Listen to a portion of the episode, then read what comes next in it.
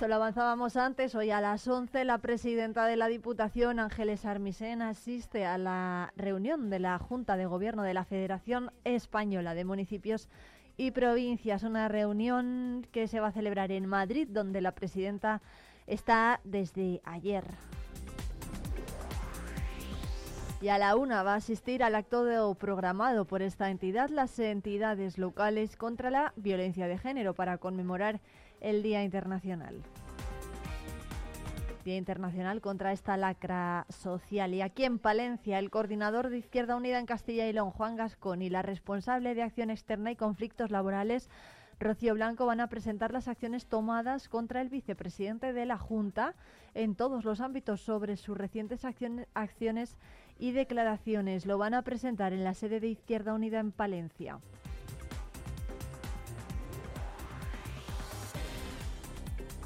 Y más actuaciones sindicales, en este caso las que van a tener lugar de cara al bloqueo, a causa del bloqueo de la negociación del convenio colectivo provincial de servicios sanitarios y sociosanitarios privados en Palencia.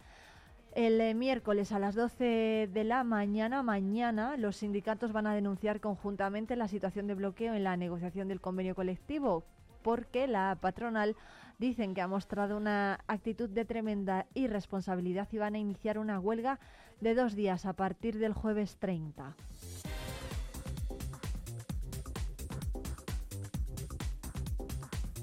Y a las diez y media el concejal de Cultura, Turismo y Fiestas, Fran Fernández, va a acompañar al hermano mayor de los nazarenos de Palencia, Fausto San Martín, al secretario de la cofradía, Roberto Calaveras, y al vocal de la de Caridad, Ramón Polanco.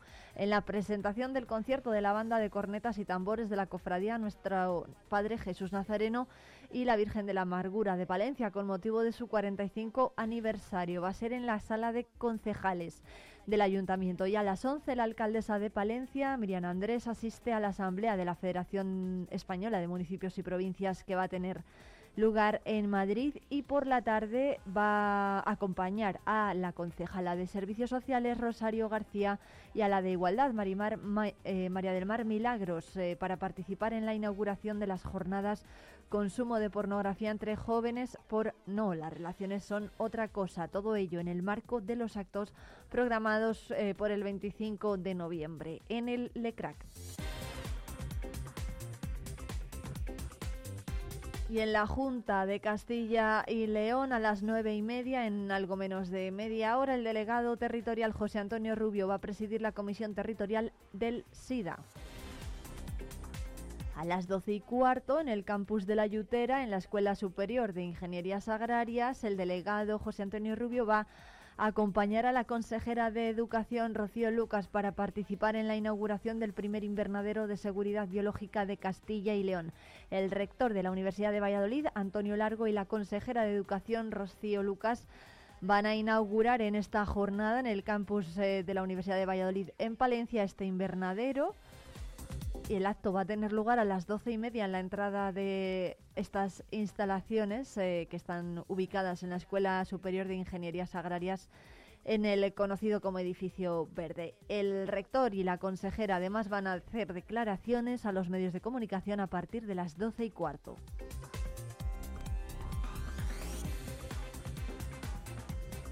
Este invernadero es el primero de estas características en Castilla y León y se va a utilizar para estudios con especies patógenas e invasivas y va a permitir la recreación artificial de las nuevas condiciones en que se desarrollan los bosques y cultivos bajo la influencia del cambio climático. Son las 9 y 7 minutos, enseguida damos un repaso a la actualidad del campo.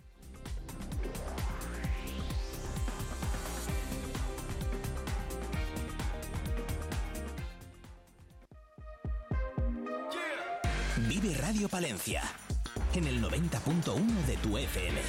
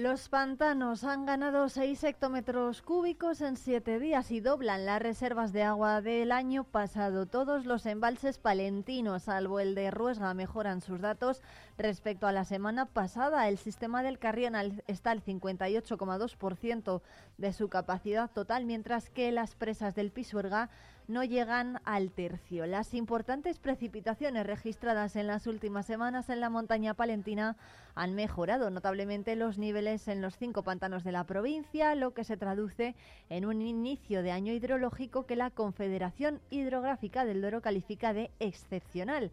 Como muestra Campo Redondo, con Puerto, Ruesga, La Requejada y Aguilar, que han ganado en la última semana 5,7 hectómetros cúbicos en su conjunto. Dicho de otra forma más práctica, con esta cantidad se podrían llenar sin problema cada minuto un total de 3.750 bañeras de 150 litros. Según la presidenta de la CHD de la Confederación Hidrográfica del Duero y tal y como publica además hoy Diario Palentino, se trata de una subida extraordinaria con un volumen almacenado muy por encima de lo habitual para esta época del año y es que en el conjunto de la provincia los pantanos duplican las reservas almacenadas hace ahora un año. 181,3 hectómetros cúbicos, el 37,8%, frente a los 95,8, el 19,96% de hace 12 meses. El sistema del Carrión es el que mejores cifras presenta, con 95,3 de sus 163,7 hectómetros cúbicos totales, es decir, el 58,2% de su capacidad, y hace un año acumulaba 57 hectómetros cúbicos, mientras que la media de la última década asciende a 63,8. Y por su parte, el Pisuerga está en fase de recuperación después de dos años de sequía. Actualmente en sus tres presas se retienen 86 hectómetros cúbicos de agua de los 316 totales. Allí la media de los últimos 10 años es de 118 hectómetros, muy lejos de los 38 de 2022. Este buen inicio de año hidrológico da continuidad al final del anterior, cuyo mes de septiembre, con las precipitaciones y bajada de temperatura registradas, permitió un descenso importante de las demandas por parte de los regantes. De ese modo, en todos los sistemas de explotación se consiguió disponer a 30 de septiembre de unas reservas superiores a los objetivos marcados previamente, a pesar de haber sufrido una primavera muy complicada.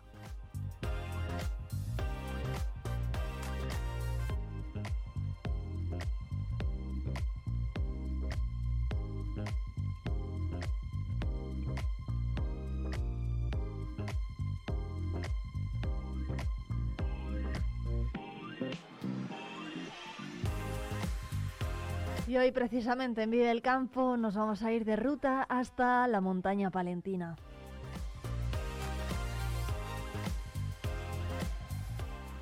Hoy en Vive el Campo vamos a irnos de ruta, lo vamos a hacer como siempre con Tino García. Tino, buenos días, ¿qué tal? Hola, muy buenas, Irene, y a todos los oyentes. ¿Qué tal va esa vida? Pues genial, ya sabes que haga frío o haga calor, nos gusta ir de ruta contigo, así que ¿dónde nos vas a llevar hoy?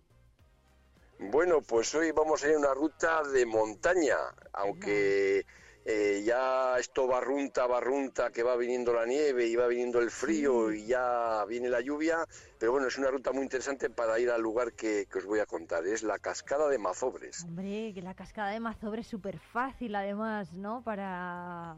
Bueno, es, tampoco es muy larga, pero no es demasiado exigente, se puede, se puede hacer pues con la familia o con los amigos muy fácilmente, ¿no? Así es, así es, es una ruta facilona. Eh, aparte es muy tendida, ¿eh? es, así, no, es, no tiene grandes repechos para, para, poder hacer a ella. Y es una ruta que está dentro de, de las rutas de uso público que tiene el Parque Natural Montaña Palentina dentro del espacio.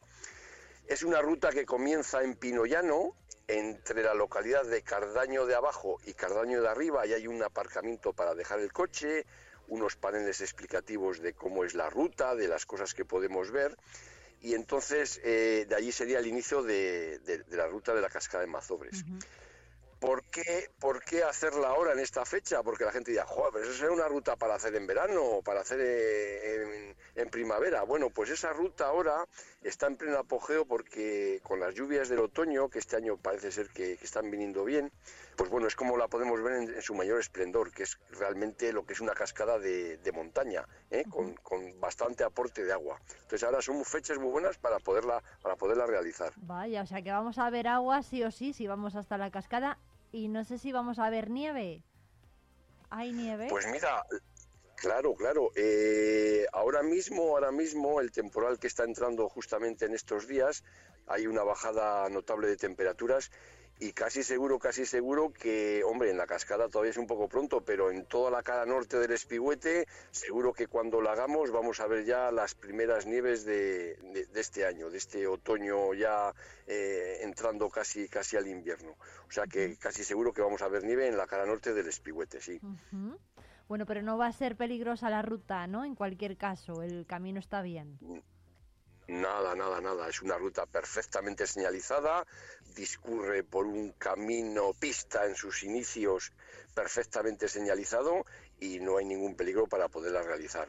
Eh, muchas veces el visitante, el senderista, el ecoturista va a visitar la, la cascada de Mazombres en verano. Claro, y se ve una, un poco de desilusión, porque en verano, todo lo que es el mes de julio, agosto, septiembre, incluso junio, pues claro, el agua disminuye notablemente, porque no es eterna el agua. El agua viene de los desnieves, del aporte de lluvia de los picos que hay encima de, de la propia cascada. Entonces, bueno, ahora es muy buena época para poderla ver. Y yendo un poquito abrigados, no tenemos problema para, para el frío. Eso.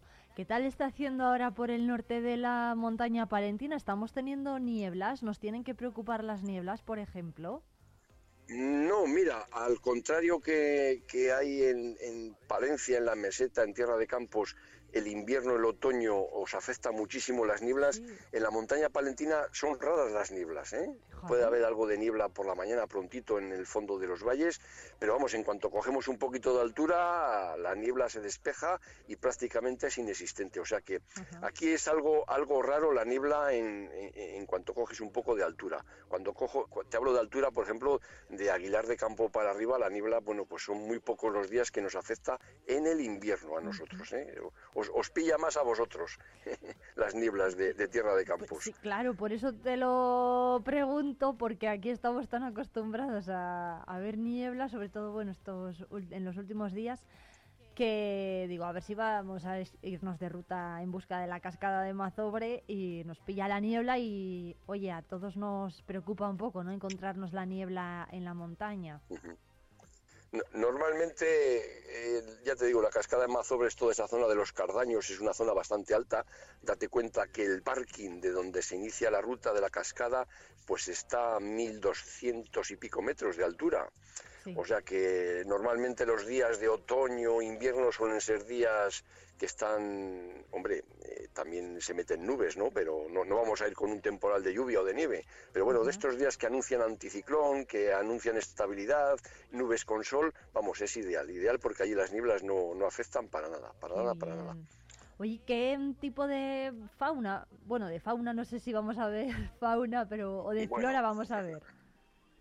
Mira, el, la cascada, lo que es en sí la ruta de la cascada de Mazobres, si la realizamos ahora en otoño, invierno, bueno, pues eh, de fauna vamos a ver muy poco, porque obviamente los animales, bueno, pues siempre se refugian más en lo que es el bosque, en las zonas donde hay vegetación, pero bueno, es una buena zona para ver ciervos, tanto machos como hembras, eh, si vamos un poquitín atentos según vamos haciendo la ruta, mirando a la derecha unos afloramientos de rocas que hay, de cuarcitas, suele haber grupitos de rebecos, de hecho ahora están empezando el celo, los rebecos, ¿eh? están en celo, entonces si vamos un poquitín atentos y en silencio les podremos ver a mano derecha, ahí corriendo entre, entre las rocas, persiguiéndose unos a otros. Y luego, bueno, si la haríamos en primavera, bueno, pues es totalmente diferente, porque las aves eh, eh, sería un lugar interesante para observación de aves alpinas, como el gorrión alpino, el acentoro alpino, el treparriscos en la cara norte del Espigüete. Pero bueno, el cromatismo que nos da estos ya finales días del otoño, bueno, pues es muy interesante también en toda la vegetación que vamos viendo. ¿eh? Tino, ¿cómo es la ruta? ¿Es eh, sencilla? ¿No es de... ¿Qué distancia tiene, por ejemplo? Eh, distancia me pillas un poco, porque yo, fíjate, no me gusta hablar de kilómetros nunca en la montaña, porque dice, hay dos kilómetros, ¡buah! Es facilísima. Bueno, bueno, dos kilómetros en la montaña, cuidadín que nos puede llevar dos horas, ¿eh?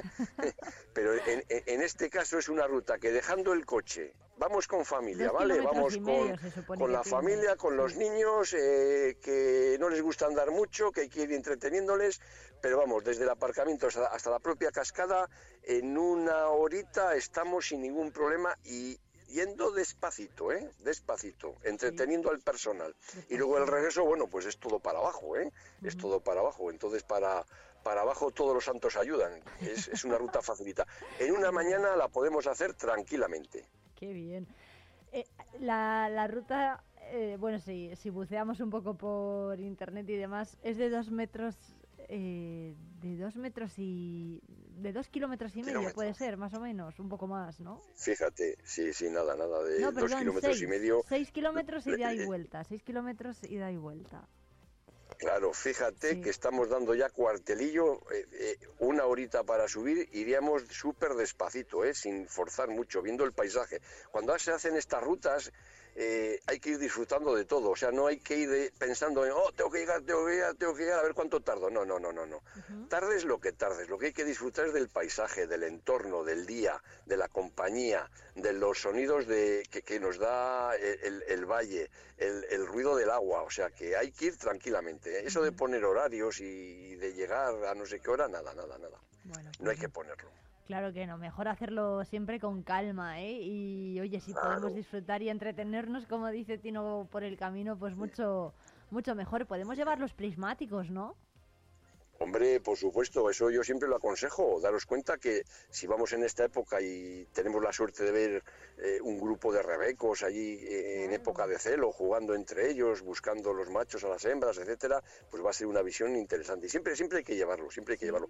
Y por supuesto la cámara de fotos, porque cuando lleguemos a la cascada de Mazobres vamos a ver una cascada completamente vertical de varios metros de altura, ¿eh? por donde discurre todo, todo el arroyo de, de los Cardaños y, yo creo que, bueno, la, visión, yo creo, vamos, no, aseguro que la visión va a ser muy interesante. Entonces, la cámara de fotos o el teléfono móvil, que disponemos todo ya de teléfono móvil con cámara de fotos, las fotos merecen la pena, ¿eh? Hacerlas allí en, esa cascada. Qué bueno. Ahora que mencionas el arroyo de los Cardaños, ¿de dónde sale, de dónde brota el, la cascada? ¿Es agua de ese arroyo o es que a raíz de la cascada, se, con ese salto de agua, se forma el arroyo? Bueno, pues esa cascada viene de varias, de varias cuencas. Date cuenta que todas las montañas que circundan toda la zona del Espigüete, el macizo del Espigüete, son montañas de 2.500 metros, 2.400, 2.200. O sea que es la confluencia de varios, de varias pequeños manantiales que al final se funden en un arroyo principal, que es este que baja por, por Cardaño de, de abajo. Eh, y baja de arriba de, un lugar que se llama las ollas de los altos de Martín Vaquero. ¿eh? La zona del Pico Murcia también hay varias derivaciones que, que, mandan agua a toda esa zona, pero sobre todo, para que os hagáis una idea, son varios pequeños valles que van confluyendo el agua a un punto principal, que sería el de la cascada, pero picos que tienen pues 2.200 metros, 2.100, 2.300, o sea, eh, picos ya con cierta envergadura, sí. Bueno, pues nos apuntamos la ruta. ¿Alguna vez se ha encontrado Tino con la cascada de Mazobre congelada? Eh, bueno, no, no en sí congelada, congelada, porque el aporte de agua, sobre todo en el otoño y en el invierno, es bastante considerable, o sea, está cayendo constantemente agua, porque sería muy difícil que se congelase, ¿no? Pero sí he visto congelado varias veces todos los laterales, o sea, de la cuando salpica, cuando rompe el agua, el agua que discurre eh, así un poquitín más, más lenta por lo que es la, propia pared, ¿eh? ahí eso sí se congela, se llega a formar como una especie de tubo que envuelve a lo que es la cascada principal. ¿eh? Luego, claro, cuando rompe el agua abajo y salpica a todas las rocas de alrededor, pues sí, se convierte como una especie de, de aquello de, lámpara de cristal, ¿no? Que lleno todo de, de cangalitos, como decimos por aquí, de hielo. Qué bonito. Bueno, pues Tino, ya no sé, yo soy partidaria de ir a ver la cascada en primavera, pero si me dices que, o en verano incluso, así después te das un chapuzón, ¿no? Al llegar, pero si me dices que vayamos en invierno, pues nos lo apuntamos también. Nada, nada, nada. Hay que ir ahora en otoño. y ahora, ahora, que acabas de decir lo del, lo, del chapuzón, voy a hacer un pequeño comentario, ¿eh? lo de bañarse en lugares de alta montaña. no es recomendable, no. es recomendable. Y cuento por qué, cuento por qué. Daros cuenta que sobre todo en verano, ¿eh? Eh, finales de primavera, el aporte de agua en esos arroyos es, mínimo, es muy, es muy pequeño. En todos esos cursos de agua viven animales de muchísimo interés, como son los anfibios, las ranas, los tritones, etcétera.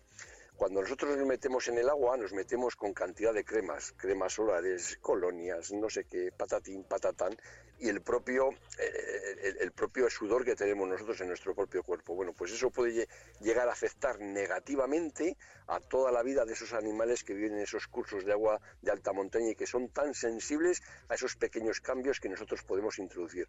Por lo tanto, los baños en lugares de montaña o de alta montaña no está permitido por la normativa del parque. Aparte de eso, obviamente, si nosotros sabemos que vamos a hacer daño a ciertas especies, pues hombre, yo creo que nadie, nadie, nadie eh, querrá hacer ese tipo de, acciones, ¿no? Bueno, pues eh, muy interesante esto que está diciendo Tino. No está permitido bañarse en ningún sitio del parque de la montaña palentina que se lo apunten bien los oyentes por si el calor a veces nos traiciona y tenemos esa tentación, ¿no?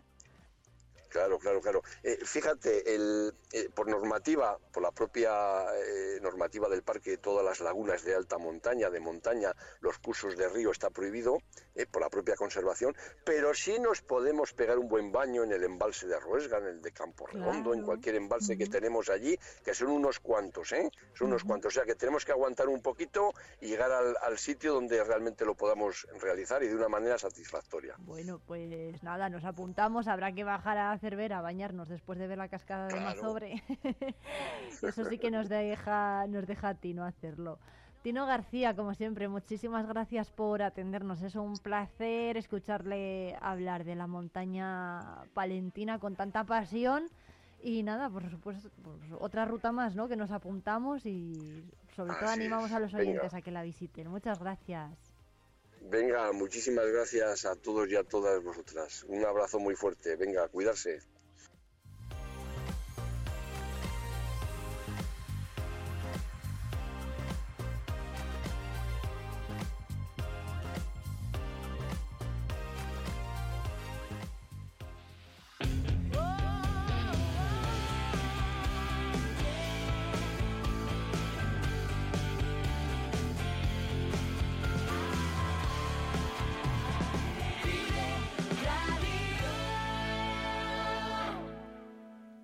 Agricultor, ganadero. Asaja Palencia te ofrece información, formación y asesoramiento y defiende tu sector. Visita nuestras oficinas y asajapalencia.com.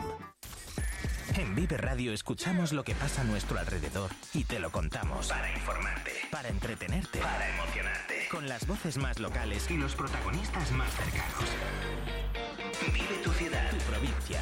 Su cultura, su música, su actualidad, su deporte, sus gentes. Vive lo tuyo. Vive tu radio.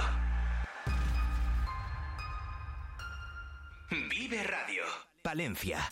90.1. Vive Radio.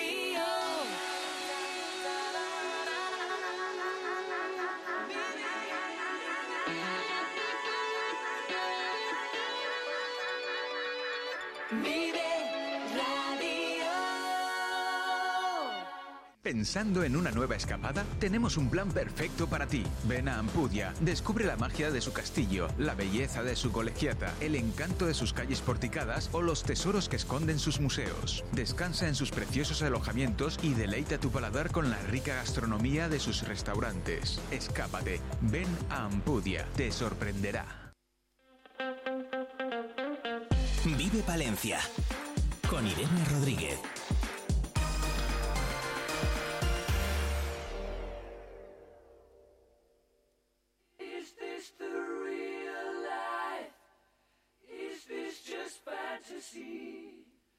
Caught in a landslide, no escape. from reality.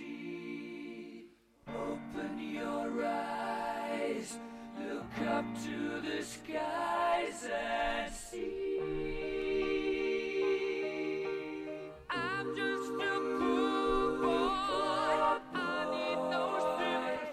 Cada 1 de diciembre se celebra el Día Mundial del SIDA y es una celebración que también llega a Palencia y que además eh, promueve el Comité Antisida de la capital. Por este motivo se van a desarrollar varias actividades eh, entre los, en los próximos eh, días. Eh, por ejemplo, el pase privado del documental Soy Visible y además se va a poder contar también con el testimonio de Oliver Marcos. Él es una persona con VIH que va a relatar su experiencia en el primer Pride positivo y lo que supone, va a contar también salir, como él mismo dice, del armario del VIH. Va mm, a haber otra, va a haber una actividad eh, principal que va a tener lugar el 1 de diciembre en la Plaza Mayor de Palencia, donde Bárbara López eh, Gordón, presidenta de este comité, va a leer un manifiesto a la una del mediodía de apoyo a quienes conviven con el VIH ante las autoridades, medios de comunicación y palentinos. Pero, como decimos, una de las eh, actividades centrales que también se van a desarrollar es la de dar a conocer ese testimonio de Oliver Marcos. Buenos días. Hola, buenos días. Oliver, muchas gracias por atendernos. ¿Cómo, cómo es convivir con el VIH en pleno siglo XXI? Pues supongo que dependerá también un poco de la circunstancia en la que se encuentre cada persona, ¿no? Pero eh, a nivel médico, pues es muchísimo más sencillo de lo que lo ha sido durante toda la historia, pero a nivel social sigue siendo complicado, ¿no? Porque no todo el mundo se siente con la tranquilidad suficiente como para poder contárselo a su entorno cuando recibe la noticia. ¿Cómo mm, se recibe esta noticia? Al menos en, en cómo, se recibe en primera persona y cómo es eh, el día a día de Oliver Marcos. Bueno, una- un diagnóstico de VIH se, se recibe con un impacto emocional muy fuerte, ¿no? Por un lado, por lo que implica como tal un, un diagnóstico crónico de salud, sea del tipo que sea, ¿no? Y por otro lado, por el, por el impacto social que tiene, ¿no? Lo que es el, el VIH, que hace que no se pueda comparar con otras patologías médicas por ese estigma asociado que, que existe. ¿Cómo es mi día a día? Pues mi día a día es eh, como el de cualquier otra persona normal y corriente eh, en el que tengo mis rutinas y una de ellas es tomarme una pastilla todos los días mientras desayuno que no me limita, que me permite trabajar, que me permite hacer deporte, que me permite hacer vida social y que me permite, pues bueno, tener eh, la misma calidad de vida que podría tener cualquier otra otra persona sin la infección. ¿Cómo es Oliver Marcos? ¿Qué edad tiene? ¿Dónde, dónde trabaja? Y no sé si es eh, complicado convivir o salir del armario, ¿no? Como, como antes he comentado de, del VIH. Pues yo tengo 30 años, eh, recibí mi diagnóstico hace 5 cuando tenía 25 años y vivo en, en Salamanca. Comencé a, colaborar como, como voluntario en el Comité Antisida de Salamanca, que es mi ciudad, y bueno, pues actualmente desarrollo eh, la función de, de educador par, que es eh, un educador que hace acompañamiento a personas con VIH, pero con la particularidad de que ese acompañamiento se hace entre iguales y la persona que te que te acompaña en ese proceso pues es alguien que también ha, pasado por él y bueno pues también me, me dedico a otros temas relacionados con la, con la docencia, la educación, el tiempo libre Eh, en general me gusta trabajar con, con personas jóvenes y creo que bueno que tenemos una labor muy importante para educar socialmente en temas de los que no se habla. ¿Cómo es ese acompañamiento que dice que hace a, a otras personas que también padecen VIH? Eh, pues está demostrado que cuando una persona recibe un diagnóstico crónico y más aún en el caso del VIH por ese estigma social que, rodea la infección, eh, tener un apoyo social en los, sobre todo en los primeros momentos del, del diagnóstico es fundamental eh, tanto para ayudar a afrontar ese impacto como para garantizar una buena calidad de vida, una buena adherencia al tratamiento, una serie de, de autocuidados, ¿no? Entonces Eh, en, el programa que desarrollamos, cuando una persona recibe el diagnóstico, pues automáticamente se le ofrece la posibilidad de, de hablar conmigo, de saber que, que hay otra persona con VIH, eh, les cuento un poco cómo fue mi experiencia, eh, el resto de personas te cuentan cómo son las suyas, compartes miedos, compartes estrategias y cómo se lo contaste a tu pareja y cómo conseguías que no se te olvidase la medicación y cuando tenías un día malo, eh, cómo lo hacías, en qué pensabas o, qué te ayudaba. Bueno, al final supongo que, que todas las personas tenemos una necesidad de sentimiento de pertenencia, ¿no? Y cuando recibes una etiqueta social que tiene esa connotación tan negativa, ¿no? Como puede ser la infección por VIH, eh, es muy importante no sentirse solo y saber que hay otras personas que también tienen la infección, que están ahí, que tienen una vida normal, que no te vas a morir si te cuidas correctamente y que, que bueno, pues también dar un poquito ese hilo de esperanza y de y de acompañamiento ¿no? en, en un proceso que a veces es tan, tan duro y se vive de una manera tan solitaria. Ahora mismo se está celebrando en Palencia el Comité Antisida. Ahí está el delegado de la Junta de Castilla y León en Palencia y además eh, las integrantes ¿no? del Comité de, de Palencia. ¿Qué hace falta? ¿Qué medidas sanitarias faltan para atender a estos eh, a los afectados? Bueno, realmente lo que se lleva reclamando mucho tiempo eh, en, en muchas patologías crónicas como tal es un eh, modelo de atención centrado en el paciente, ¿no? que al final lo que significa es que la persona con la patología crónica eh, esté en el centro de todas y cada una de las intervenciones médicas que se hagan. ¿no? Esto lo que significa es que tener una patología crónica no sea una gincana en la que tienes que ir a una consulta, pero luego tienes que ir a una enfermera y luego tienes que llegar a una farmacia y luego a tu centro de atención primaria y luego ir a porque a veces es muy complicado, ¿no? Y en el caso del VIH, por ese estigma tan fuerte que existe y esa prevalencia tan alta que hay de la infección en personas que se encuentran en situación de vulnerabilidad o de exclusión social, pues lo que hace falta son esfuerzos muy fuertes en el diagnóstico precoz y en la prevención, ¿no? Uh -huh. Que seamos capaces de poder sensibilizar, que seamos capaces de poder eh, abordar la eh, salud sexual en etapas tempranas y, y, escolares, que seamos capaces de poder eh, ofrecer muchas opciones donde la gente se pueda hacer un test rápido o una prueba rápida de VIH, que podamos promover la profilaxis preexposición para que aquellas personas que decidan eh, protegerse o cuidarse a través de esa estrategia puedan acceder a ella. O sea, al final de lo que se trata es de que eh, afrontar la salud sexual no sea un reto que se iba con miedo, ¿no? Y que el hecho de que te ofrezcan, por ejemplo, hacerte una prueba de VIH no te dé miedo por saber cuál es el resultado, sino que todo lo contrario, uh -huh. sea algo que tú quieres hacer para cuidarte, para saber cómo estás. Y creo que a nivel eh, médico y sanitario es lo fundamental, ¿no? La gente que ya tiene la infección, que tenga una atención especializada y centrada en su realidad, y la gente que no la tiene, que pueda saber que puede cuidarse en todos los sitios donde, donde quiera. Hablaba de ese miedo, Oliver. En su caso, eh, ¿tuvo miedo en el momento del diagnóstico? O. Bueno, yo, yo soy una persona que nunca se hizo una prueba antes del diagnóstico, ¿no? Que supongo que eso responde un poco a la pregunta de si tuve miedo o no, porque, porque bueno, eh, evitas hacer ciertas cosas, eh, como puede ser en este caso hacerte una prueba sin necesidad de, de tener ningún problema de salud, ¿no?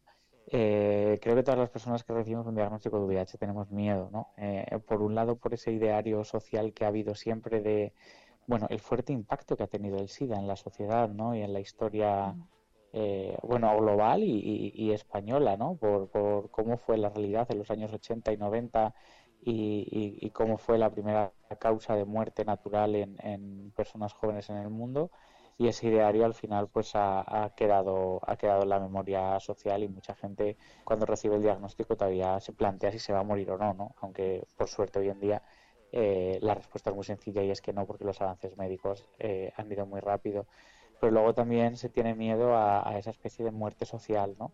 a haber recibido una noticia que no sabes si vas a poder compartir con alguien y que si en algún momento decides compartirlo no sabes si va a ser un problema o no para que tengas miedo a, a, que en tu trabajo se enteren o a tener que faltar en tu trabajo porque tienes que ir al médico a pasar consulta o a recoger medicación y no sepas cómo justificarlo. Así alguien querrá tener una relación contigo sabiendo que tienes VIH. ¿A qué pasará en tu casa si se enteran que tienen VIH o si compartes piso? A tener que pedir una hipoteca para comprarte una casa y tener miedo a que te denieguen el seguro de vida porque tienes VIH, ¿no? O hoy en día nos encontramos con esa muerte social, que la llamamos así, ¿no? Ese miedo a poder eh, vivir la patología dentro de una sociedad que hace que sea mucho más complicado el, el poder asimilar un diagnóstico de VIH y hace que el hecho de que existan recursos como el Comité de Palencia sea fundamental para acompañar y apoyar eh, social y emocionalmente tanto a las personas que tienen la infección como a su, a su entorno. Oliver eh, Marcos, ¿qué, ¿qué va a decir en su intervención del día 1? Bueno, yo creo este año el, el, el 1 de diciembre está eh, eh, centrado sobre todo en el, en el envejecimiento y la cronicidad que hoy implica la, la infección. Las personas con VIH ya no nos morimos, entonces tenemos que aprender a vivir y a tener una vida eh, de la que poder disfrutar con la, con la infección y buscamos poner un poco en el centro eh, todas esas personas que llevan muchísimos años con la infección y que hoy en día eh, están empezando a envejecer y tienen muchos problemas a los que muchas veces no sabemos ni siquiera dar respuesta, porque son las primeras generaciones que están envejeciendo con VIH. Queremos poner en valor eh, eh, a todas esas personas que llevan años cuidando de una manera o de otra el VIH, ¿no? A través de su voluntariado, de su activismo, de su respuesta social, de sus eh, profesiones sanitarias. Y, y bueno, pues en, en un documental como, como el que se va a proyectar hoy, lo que vamos a poner en valor es proyectos como el Pride Positivo, ¿no? que lo que busca es eh, generar comunidad, eh, que la gente se visibilice como VIH como algo natural y algo que no tenga ningún tipo de, vergüenza o de miedo asociado. Y, bueno, pues como proyecto que lo que busca es erradicar el, el estigma, ¿no? porque a día de hoy sigue siendo tremendamente injusto que tener VIH eh, implique sentir vergüenza por ello. Bueno, pues Oliver Marcos, muchísimas gracias por atendernos. Desde luego que es un testimonio cuanto menos impactante ¿eh? y un ejemplo también el suyo para la lucha contra esta contra esta enfermedad. Le esperamos por aquí muy pronto y sobre todo que disfrute y que sirvan estas jornadas para reivindicar todas estas necesidades que nos ha ido mencionando. Muchas gracias.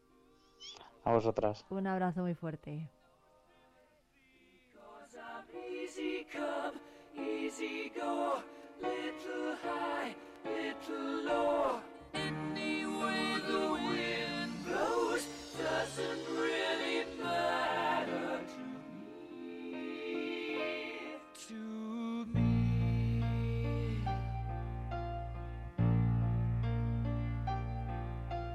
Mama just killed a man.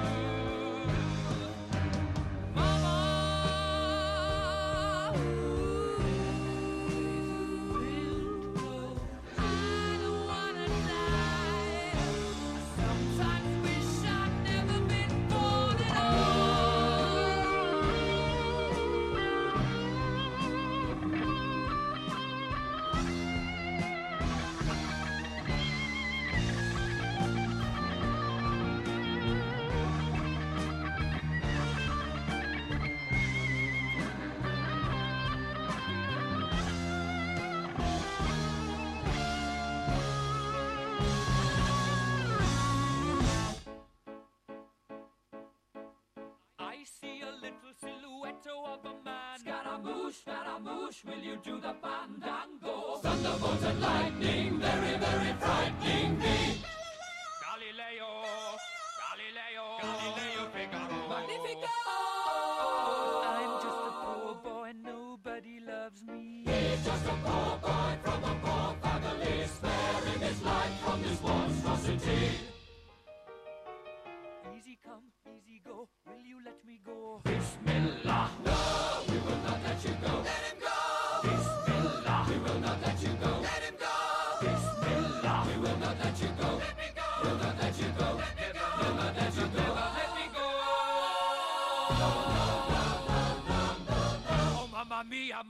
Mamma mia, let me go. Beelzebub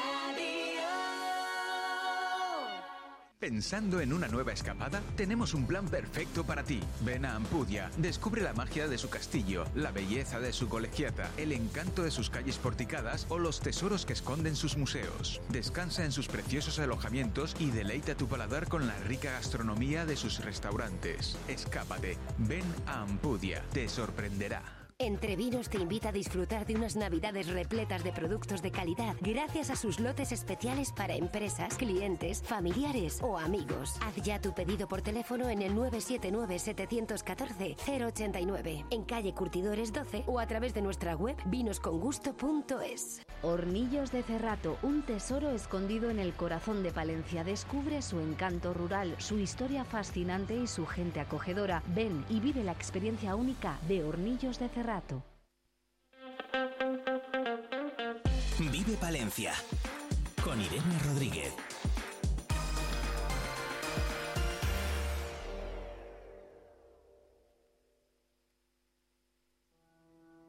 Yo sé que estás paso de mí, pero te siento lejos.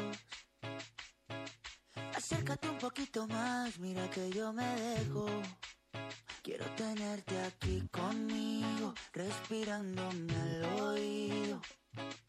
Que no quepa el aire entre tu cuerpo y Ethan, así se llama el pequeño que llegó el pasado sábado de forma prematura a Palencia. Su mamá casi no le dio tiempo, bueno, de hecho no le dio tiempo a llegar al hospital. Nació casi un mes antes de lo previsto porque su nacimiento estaba fechado para el 26 de diciembre y se adelantó a la madrugada del sábado. Sus padres son colombianos, Angie y Albero, y además están buscando casa y trabajo en Palencia desde hace aproximadamente unos 20 días. Angie, buenos días y enhorabuena, lo primero.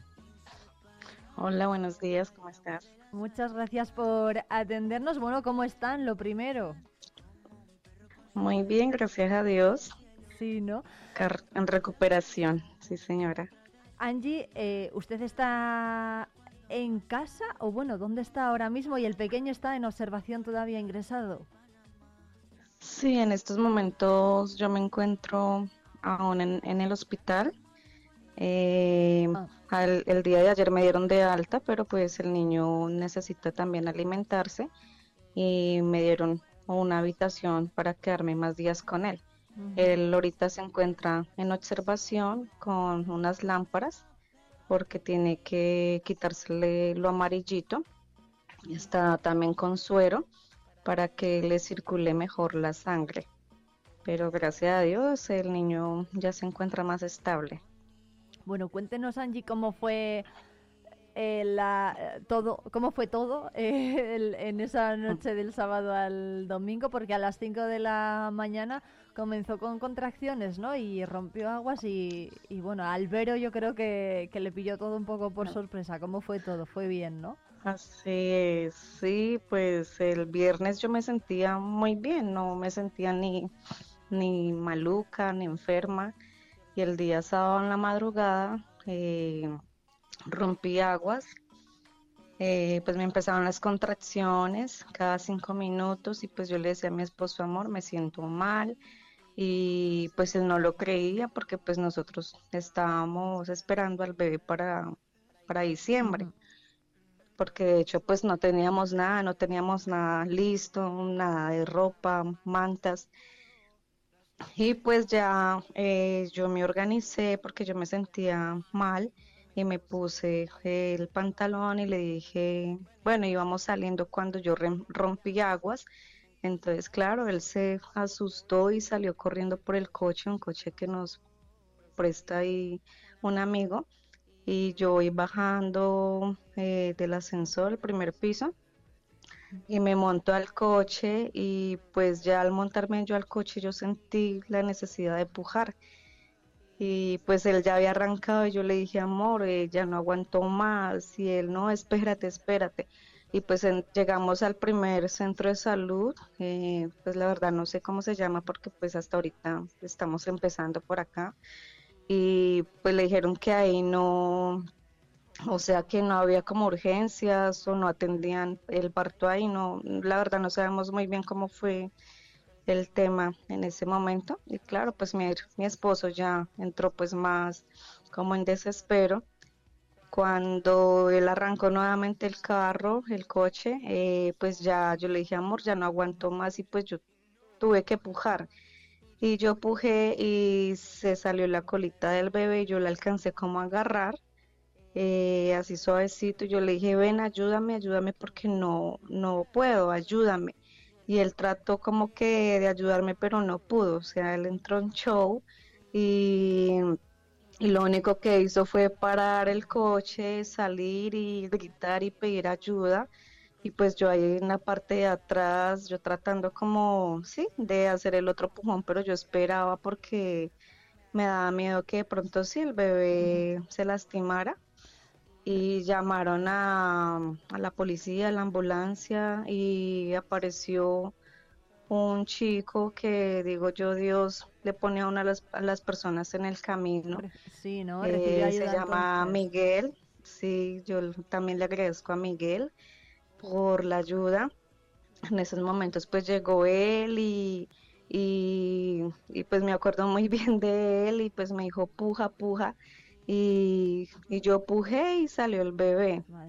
Y, él lo recibió y ya pues al recibirlo pues ya me di cuenta que se lo pasaron a, a los policías que ya están en ese momento ahí y empezaron a como a reanimar al niño porque el niño no lloraba y yo pues yo entré en, eh, yo entré en, desespero. Que no respiraba, ¿no? Pensaban. No, sí, no respiraba y pues yo yo pues lo único que hacía era llorar y pedirle a Dios porque pues nosotros creemos en Dios y yo, Dios, tú eres eh, poderoso y tú todo lo puedes. Y pues lo único que yo hacía era llorar y, pedirle a Dios. Y, y, no, y el niño no, no, no volvía y le hacían reanimación y le hacían. Y pues mi esposo pues ahí en la calle apenas se tocaba la cabeza lo poco que recuerdo era así que yo veía mucha gente como ahí alrededor. Y, y no, y cuando pues el policía le decía vamos campeón, vamos campeón y, y, no, y también esas personas Dios las puso ahí, ángeles, y el niño eh, empezó a respirar y sí, eh, llegó la ambulancia, ya están los de la ambulancia, eh, cortaron el ombligo y nos subieron inmediatamente a la ambulancia y nos dirigimos acá al hospital. Qué bueno. Llegamos, sí, llegamos y pues esto al niño de una vez a incubadora porque pues a esas horas de la mañana con ese frío, eh, sin nada, como te decía, sin mantas, absolutamente nada, o sea, nada, nada. Bueno, Angie. Entonces, ahora eh, mm, quieren casa, bueno, buscan casa y trabajo, ¿no? Porque han llegado hace apenas 20 días de Colombia, antes han pasado por Madrid, pero ahora han llegado a Palencia porque eh, ven más posibilidades aquí para quedarse y además tienen otros dos niños. Eh, Etan tiene dos hermanitos, ¿no? Eh, Joseph, que tiene nueve años, y Salomé, que tiene dos. Bueno, ¿qué les gustaría encontrar o, bueno, en qué les gustaría trabajar y cómo van a empezar a hacer todos los papeles necesarios? Sí, así es. Pues nosotros hace más de 20 días llegamos, eh, pues sí, con la posibilidad de una mejor calidad de vida para los niños y también para nosotros. En Madrid, pues eh, mi cuñado nos atendió también la mano, pero pues venimos es a organizarnos y pues nos ha gustado Palencia, también nos han recibido muy bien algunos conocidos que nos han dado la mano. Eh, pues mi esposo, él tiene profesión en electricidad, en calefacción, con gas natural. Y somos una familia chapa adelante. Mi profesión es administración de empresas. Y, y pues eh, la idea es que pronto el ayuntamiento, el asilo o el gobierno, si nos está escuchando en estos momentos o alguna persona de buen corazón nos quiera de verdad colaborar, les agradecemos. No es tanto mendigar, no es tanto eh, pedir, porque somos trabajadores y necesitamos es ubicarnos, tener un piso donde tener a nuestros hijos, que ellos estén cómodos, que ellos estén bien, porque en estos momentos estamos en un cuarto y en un cuarto pequeño, eh, la verdad no, no se siente uno cómodo y, hemos buscado, hemos buscado piso desde que llegamos, mi esposo todos los días en, las inmobiliarias.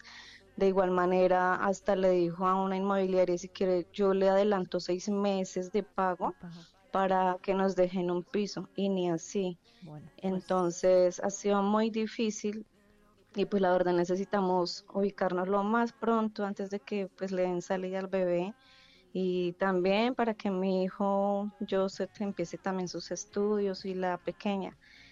Entonces, eh, de verdad les agradezco inmensamente y si nos pueden colaborar, tender la mano, eh, como les decía, somos una familia trabajadora. Entonces no vamos a quedarle mal Angie, muchísimas, muchísimas gracias Angie Carolina por atendernos. cuídense mucho, lo primero, y enhorabuena por, por traer al mundo a, Etan. Esperemos que, que, les vaya muy bien y que puedan labrarse aquí ese futuro que están buscando. Muchas gracias. Vale, muchísimas gracias a ustedes. Que estén bien.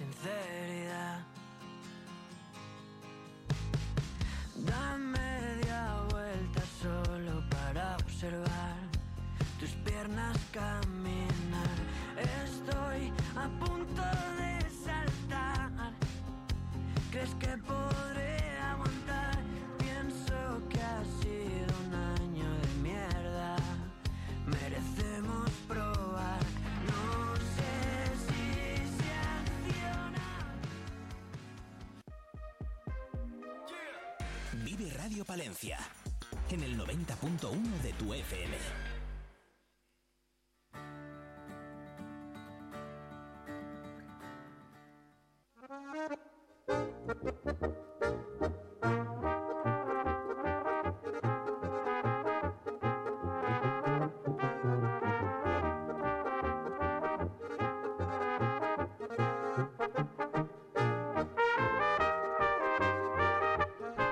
Novo del Centro de Jardinería Los Enebros, buenos días, ¿qué tal? Hola, buenos días, Irene, ¿qué tal? Que tenemos que hablar de jardinería, de cómo cuidar nuestro jardín o patio en otoño.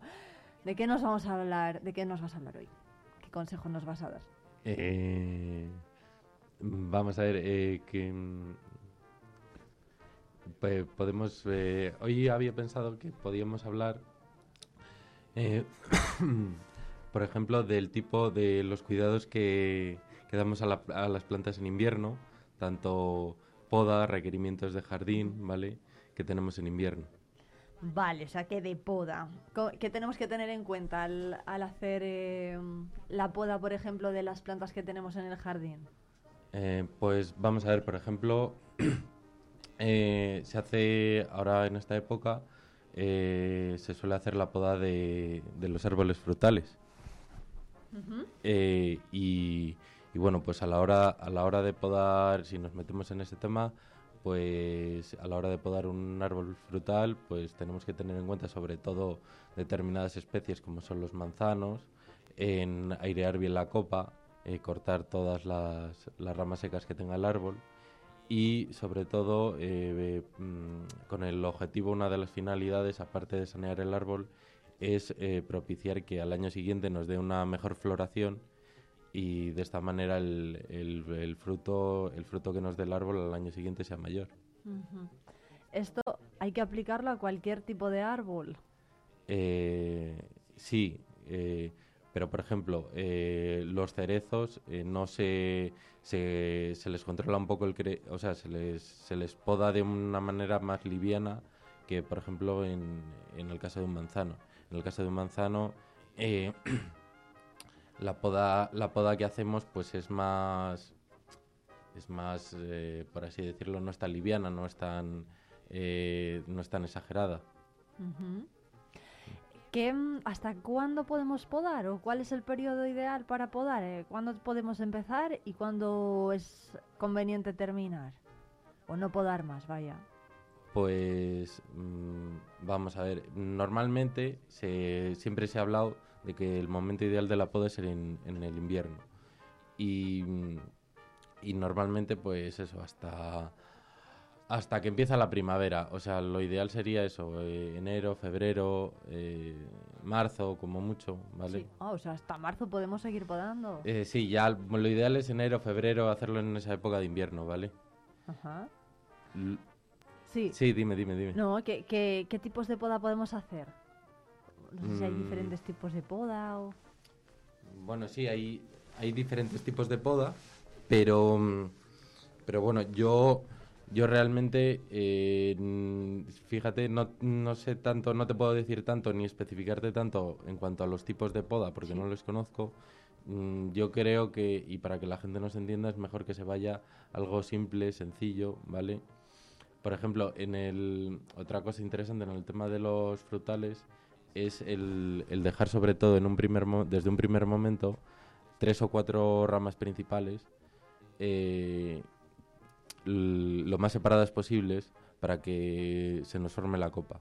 Es decir, para que se forme una copa, pues eso, lo más abierta posible, para que esté lo más soleada y lo más aireada posible y, la formación de, de- del fruto y la floración se dé en las mejores condiciones posibles.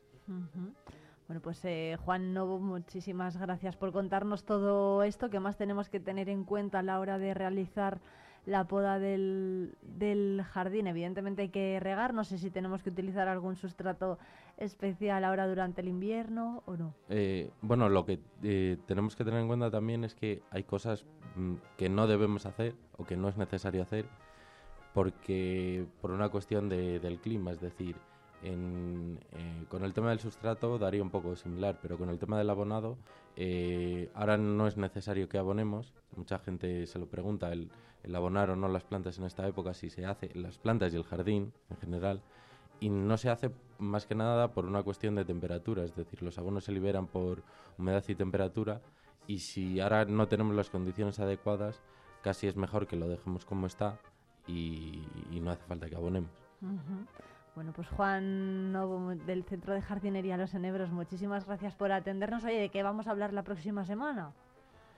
Eh, pues la verdad que para la próxima semana no, no tengo pensado ningún tema, pero podría ser podría ser podría ser interesante eh, ver eh, el, el tipo de flores que se ponen en, en, en la época de invierno o qué tipo de plantas o qué tipo de plantas eh, nos pueden resistir, aguantar o, o no en, en esta época de invierno, porque muchas veces la gente tiene la duda de, bueno, esta planta me aguantará, esta no. Yo creo que podría ser un tema interesante. Bueno, pues dicho queda. Además abrimos líneas, ¿eh? por si los oyentes eh, tienen alguna duda o alguna pregunta que hacerle a Juan en el 669 22 78 75. Nos la pueden hacer llegar, que no se olviden los oyentes que estamos aquí hasta las 12 en directo pendientes del teléfono. Juan, muchas gracias y nos vemos la próxima semana. Muchas gracias a ti, Irene. Un saludo.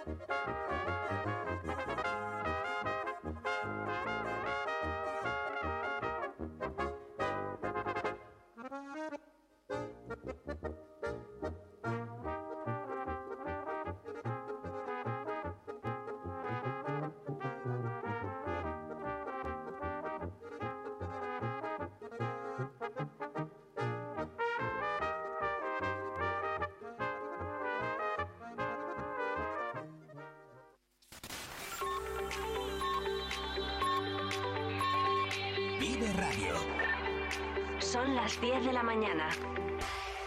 Palencia 90.1.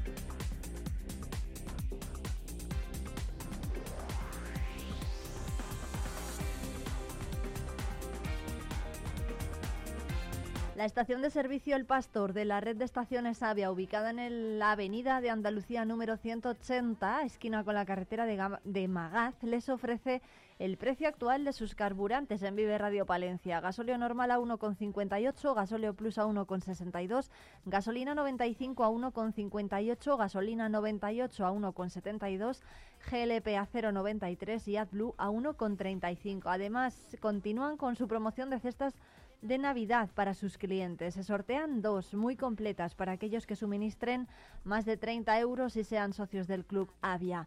La promoción dura hasta el 30 de noviembre y pueden seguir su cuenta de Instagram avia.palencia para beneficiarse de los sorteos que se realizan a través de ella.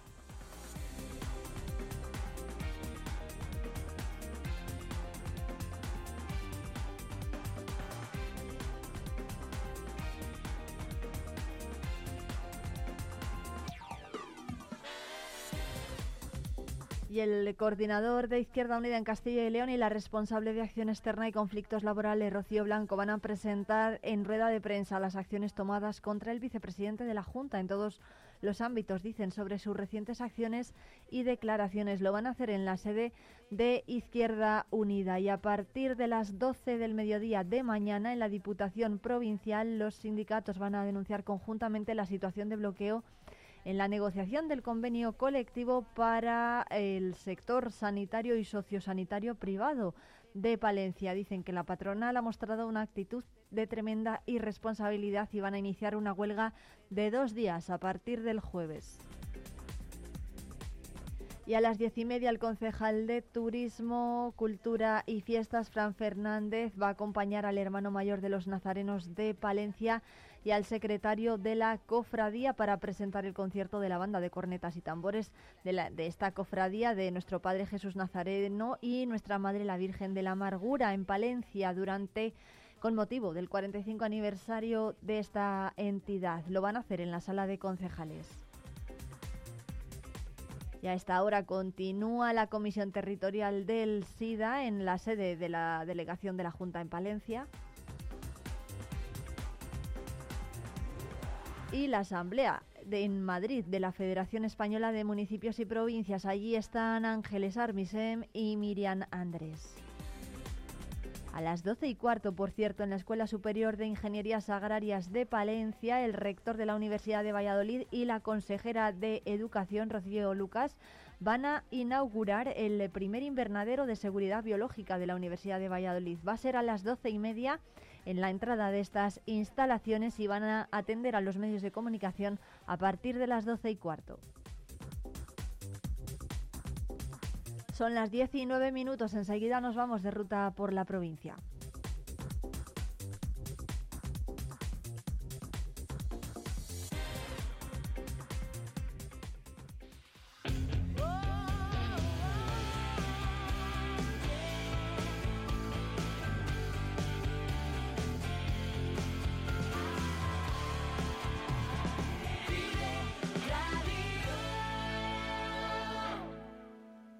Vive la magia del cine con Cines Ortega y Avenida. Busca tu peli favorita y disfruta a lo grande en nuestras salas totalmente renovadas. Recuerda que los mayores de 65 años los martes tienen entrada a 2 euros. Los miércoles, el día del espectador, podrás hacerlo por 4,50 euros y si quieres celebrar tu cumpleaños con nosotros, disfruta del pack película, palomitas y bebida por 8,95 por persona. La magia del cine te espera en Cines Ortega y Avenida. ¿Te lo vas a perder? En Vive Radio escuchamos lo que pasa a nuestro alrededor y te lo contamos. Para informarte, para entretenerte, para emocionarte. Con las voces más locales y los protagonistas más cercanos. Vive tu ciudad, tu provincia. Vive su cultura, su música, su actualidad, su deporte, sus gentes. Vive lo tuyo. Vive tu radio. Vive Radio. Palencia 90.1. Vive Palencia, vive tu provincia, vive tu pueblo, vive radio.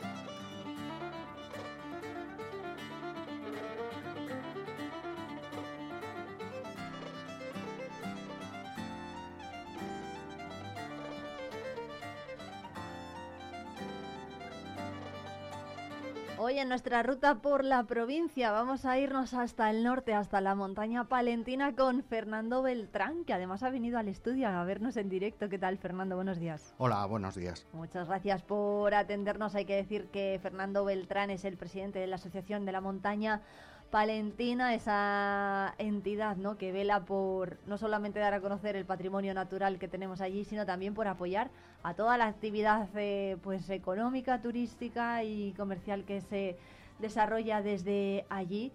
Fernando, hay muchísimas, eh, hay muchísimos aspectos ¿no? por, lo- por los que podríamos empezar hablando, pero bueno, lo primero, ¿qué es eh, Montaña Palentina? Bueno, Montaña Palentina Turismo Vivo, que es el nombre completo de la asociación, lo que hace es englobar eh, a 34 empresas relacionadas directa o indirectamente con el turismo. De esto hace, va a ser la semana que viene un año.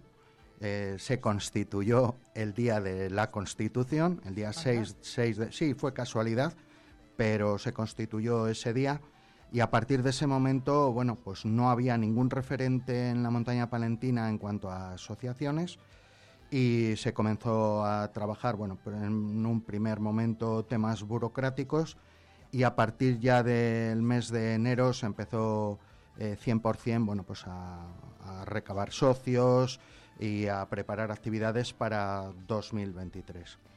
¿Cómo es eh, la entidad? Estos 34 socios, no sé si han ido pues, de menos a más, eh, supongo, y si hay más interés por parte de otras eh, pequeñas empresas de la zona por integrarse en la asociación. Sí, evidentemente eh, se constituyó con cinco empresas y luego, bueno, pues ha habido un goteo constante que ha ido aumentando ese número mes a mes. Eh, sí que sabemos que hay algunas otras empresas que estarían interesadas en participar, pero sabemos de buena tinta que, bueno, pues están esperando un poco a ver el funcionamiento, a ver si es un producto que a ellos les pueda interesar pero bueno, eh, sí que esperamos la, la incorporación de, nuevas empresas, pero realmente no muchas más. O sea, no esperamos que se incorporen eh, muchas más, porque bueno, la captación grande ya se ha hecho. ¿Qué puede encontrar en, en esta asociación el ciudadano de a pie? Quiero decir, si por ejemplo vamos a Cervera o vamos a Aguilar de Campo o a Guardo, ¿qué dudas nos va a resolver la asociación? Bueno, pues la asociación eh, siempre va a tener un, un teléfono, de hecho lo tiene, pero realmente lo que más éxito tiene es eh, la página web. La página web está estructurada de tal manera que para cualquier visitante, eh, bueno, pues puede ser satisfactoria en cuanto a la búsqueda de alojamientos. Evidentemente estamos hablando solo de los que están integrados en la asociación. En la montaña palentina hay más, pero aquí tenemos, bueno, pues una clasificación de los alojamientos que hay de varios tipos, de varias capacidades, donde alguien que quiera visitar la montaña palentina puede buscar. De la misma manera, eh, puede elegir entre las empresas de actividades que también están integradas en la asociación.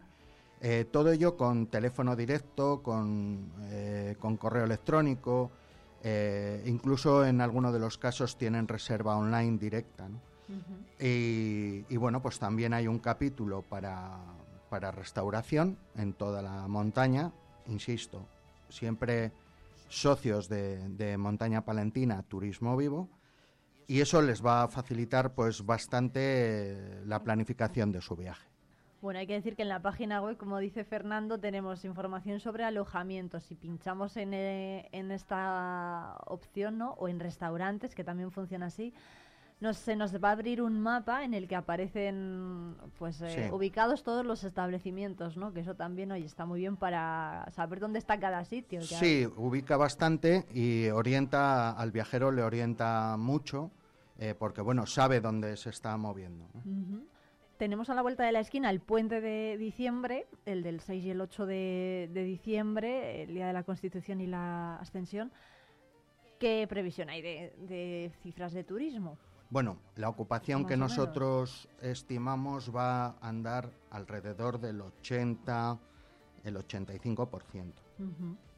Está- Nunca llegar al 100, como por ejemplo pudo ser el puente de octubre, pero creemos que hay varios, eh, hay varios motivos para que no se llene. Eh, uno de ellos es la cercanía de la Navidad. Eh, puede ser algo que, que influya, pero vamos, estimamos un 80 un 85%. eh, bueno, pues entre reservas nuevas que se puedan producir de aquí a entonces y alguna cancelación que se pueda producir también.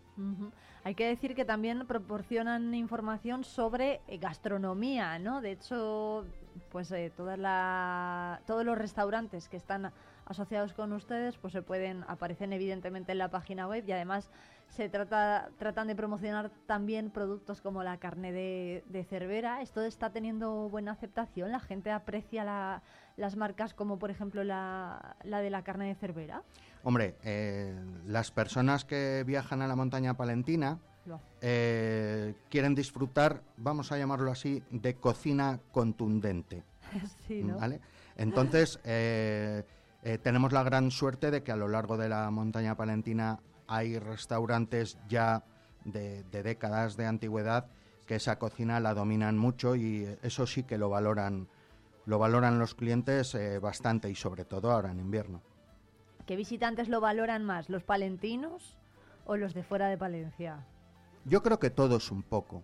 Yo creo que todos un poco, ¿no? Porque realmente no es solamente la comida, es el ambiente, es el paisaje, son los lugares donde se come, ¿no?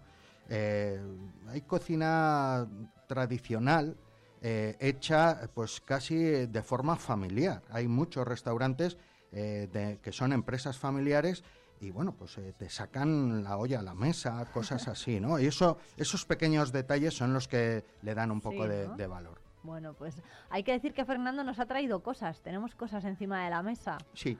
¿Qué, qué nos ha traído? Bueno, para pues- que la gente lo, lo escuche. Bueno, pues no sé si lo quieres definir tú. Te voy a presentar a Espigüeta, ¿vale? Sí, ¿quién es, Espigüeta? Espigüeta es una hormiga hecha de forja Ah. eh, que va a ser Fíjate. uno de los premios que vamos a tener en un sorteo eh, de una rifa eh, que bueno pues va a ser diferente a todas acabo de traerte los dos únicos objetos tangibles que hay en ese sorteo están aquí. Sí. Eh, la hormiga, por ejemplo, está hecha eh, por un artista que se llama eh, José Castrillo. Quizá mucha gente no le diga nada.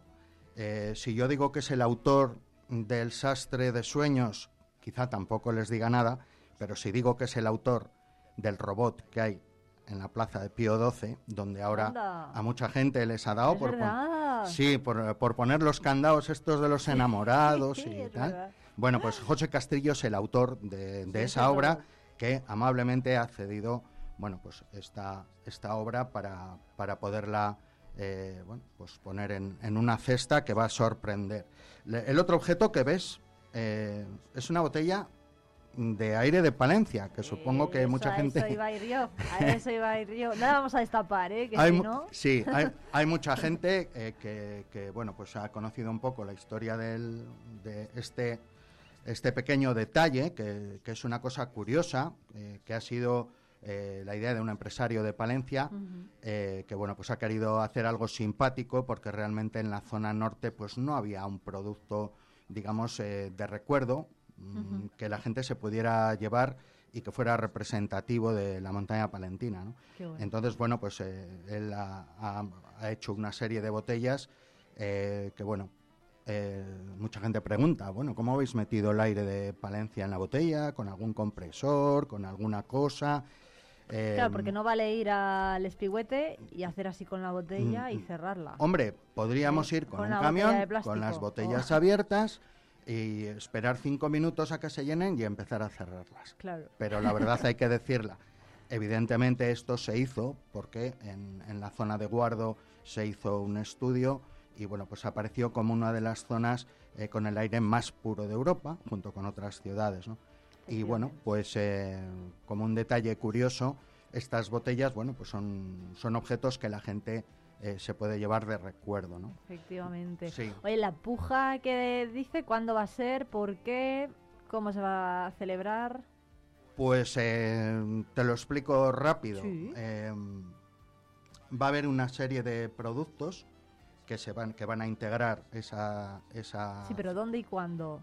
¿Dónde qué? ¿Dónde se va a celebrar la puja? No, no, no es una puja, No, es no un puja. sorteo. Eh, o sea, ¿vale? perdón, sí, el sorteo, Sí. el sorteo. Entonces, va a ir eh, en combinación con la lotería del niño. Ah, vale. Va a haber dos fórmulas para comprarlo, porque eh, sí que entendemos que gente de aquí de Palencia puede estar interesada, ya hay algún punto de venta con el cual hemos hablado, que posiblemente empiece a partir de mañana, que serán boletos eh, numerados, evidentemente, que irán en combinación con la- el número que salga premiado en- como primer premio en la Lotería del Niño. Y para todas aquellas personas a las que queremos llegar que no viven aquí, que no viven en Palencia, hemos preparado eh, bueno, pues una venta de boletos online. ¿eh? Que eso se, se pondrá también en nuestra página web para el que quiera. Eh, bueno, pues pueda adquirirlos ahí. Sí que queremos transmitir a todo el mundo que si tiene familia fuera de Palencia y no puede, no puede, no pueden llegar los boletos en papel, que entre en nuestra página web, los puede adquirir y los premios, eh, bueno, tú has visto dos de ellos, pero son los dos únicos objetos que hay. Hay eh, en los premios hay mm, 16 alojamientos con 32 noches para disfrutar a lo largo de 2024. Hay cena en tres restaurantes. Hay cuatro rutas en bicicleta eléctrica con guía. Em, hay 10 rutas a caballo en, en Yeguada Begallares de Salinas. Eh, hay 10 entradas para el ratoncito Pérez. Hay Qué otras 10. bueno. Oye, esto, pero ¿qué es esto que despliegue, no? Eh, bueno, pues es la generosidad de los socios que han querido, bueno, pues de nosotros de forma unilateral, pues eh, promocionar, ¿no? Eh, habría muchas cosas más, eh, bueno, pues, eh, como te digo, la hormiga. eh, hay un curso que eh, José Castrillo va a dar, un mini curso para que, bueno, pues la gente se haga su llavero con la forja y tal, pero él nos ha comentado que es para que se pongan el guante, o Qué sea, bueno. que sientan el martillo. Sí. Es una experiencia, ¿no? Y, y, bueno, pues eso, pues eh, 10 botellas de aire de Palencia y quizá lo más relevante es que este sorteo solamente lo puede ganar uno. Ah, sí. Una persona solamente. ¿Eso Esto es para una sola persona. todo. Todo. Todo, pero esto, pero no es un poco injusto esto. A ver, No, porque- ¿Por qué? ¿Por qué? Eh, está un poco hecho para que, para que sea para compartir. ¿No? Ah, amigo. Entonces, una sola persona no se va a alojar 32 noches, eh, por muchas vacaciones que tenga, aunque si se pone eh, a base de fines de semana y demás. Pero eh, esto se ha hablado, no es una cosa casual, eh, se ha hecho para compartir. Entonces, con la familia, con los amigos. Eso, eso. O sea, que no, que no se asuste la gente que al que le toque el premio lo va a tener que repartir, ¿no? Y compartir con, Hombre, con la familia o los amigos. Es que es demasiado, ¿no? Demasiados regalos, yo creo. no, demasiado nunca. es, Demasiado nunca es. No, porque hay, mm, hay unos cuantos alojamientos a lo largo de toda la montaña palentina y cada alojamiento es diferente. Cada ubicación, eh, cada territorio, cada paisaje es distinto. ¿no? Eh, no es lo mismo, pues no sé, la zona de Brañosera, Barruelo, que la zona de Velilla, o incluso hay casas eh, dentro del sorteo que están en la ruta de los pantanos, que son casas bioclimáticas, o sea, en, con el pantano a los pies de la casa. En fin, son paisajes y territorios muy diferentes. No, que, no pensamos que, que sea mucho. De todas formas, este año es el primero. Y si vemos que al premiado le parece mucho, pues estudiaremos otras opciones. Pues Fernando Beltrán de la Asociación Montaña Palentina Turismo Vivo, muchísimas gracias por... Lo he dicho bien, ¿no? Sí. Vale. Sí, sí. Muchas, muchas gracias por, por atendernos y por llevarnos de ruta hoy hasta la montaña palentina, esa comarca que, bueno, es un tesoro, ¿eh? desde luego gastronómico, cultural, natural y de todas y de todas las clases, por supuesto también cultural. Muchísimas gracias. Muchas gracias a vosotros.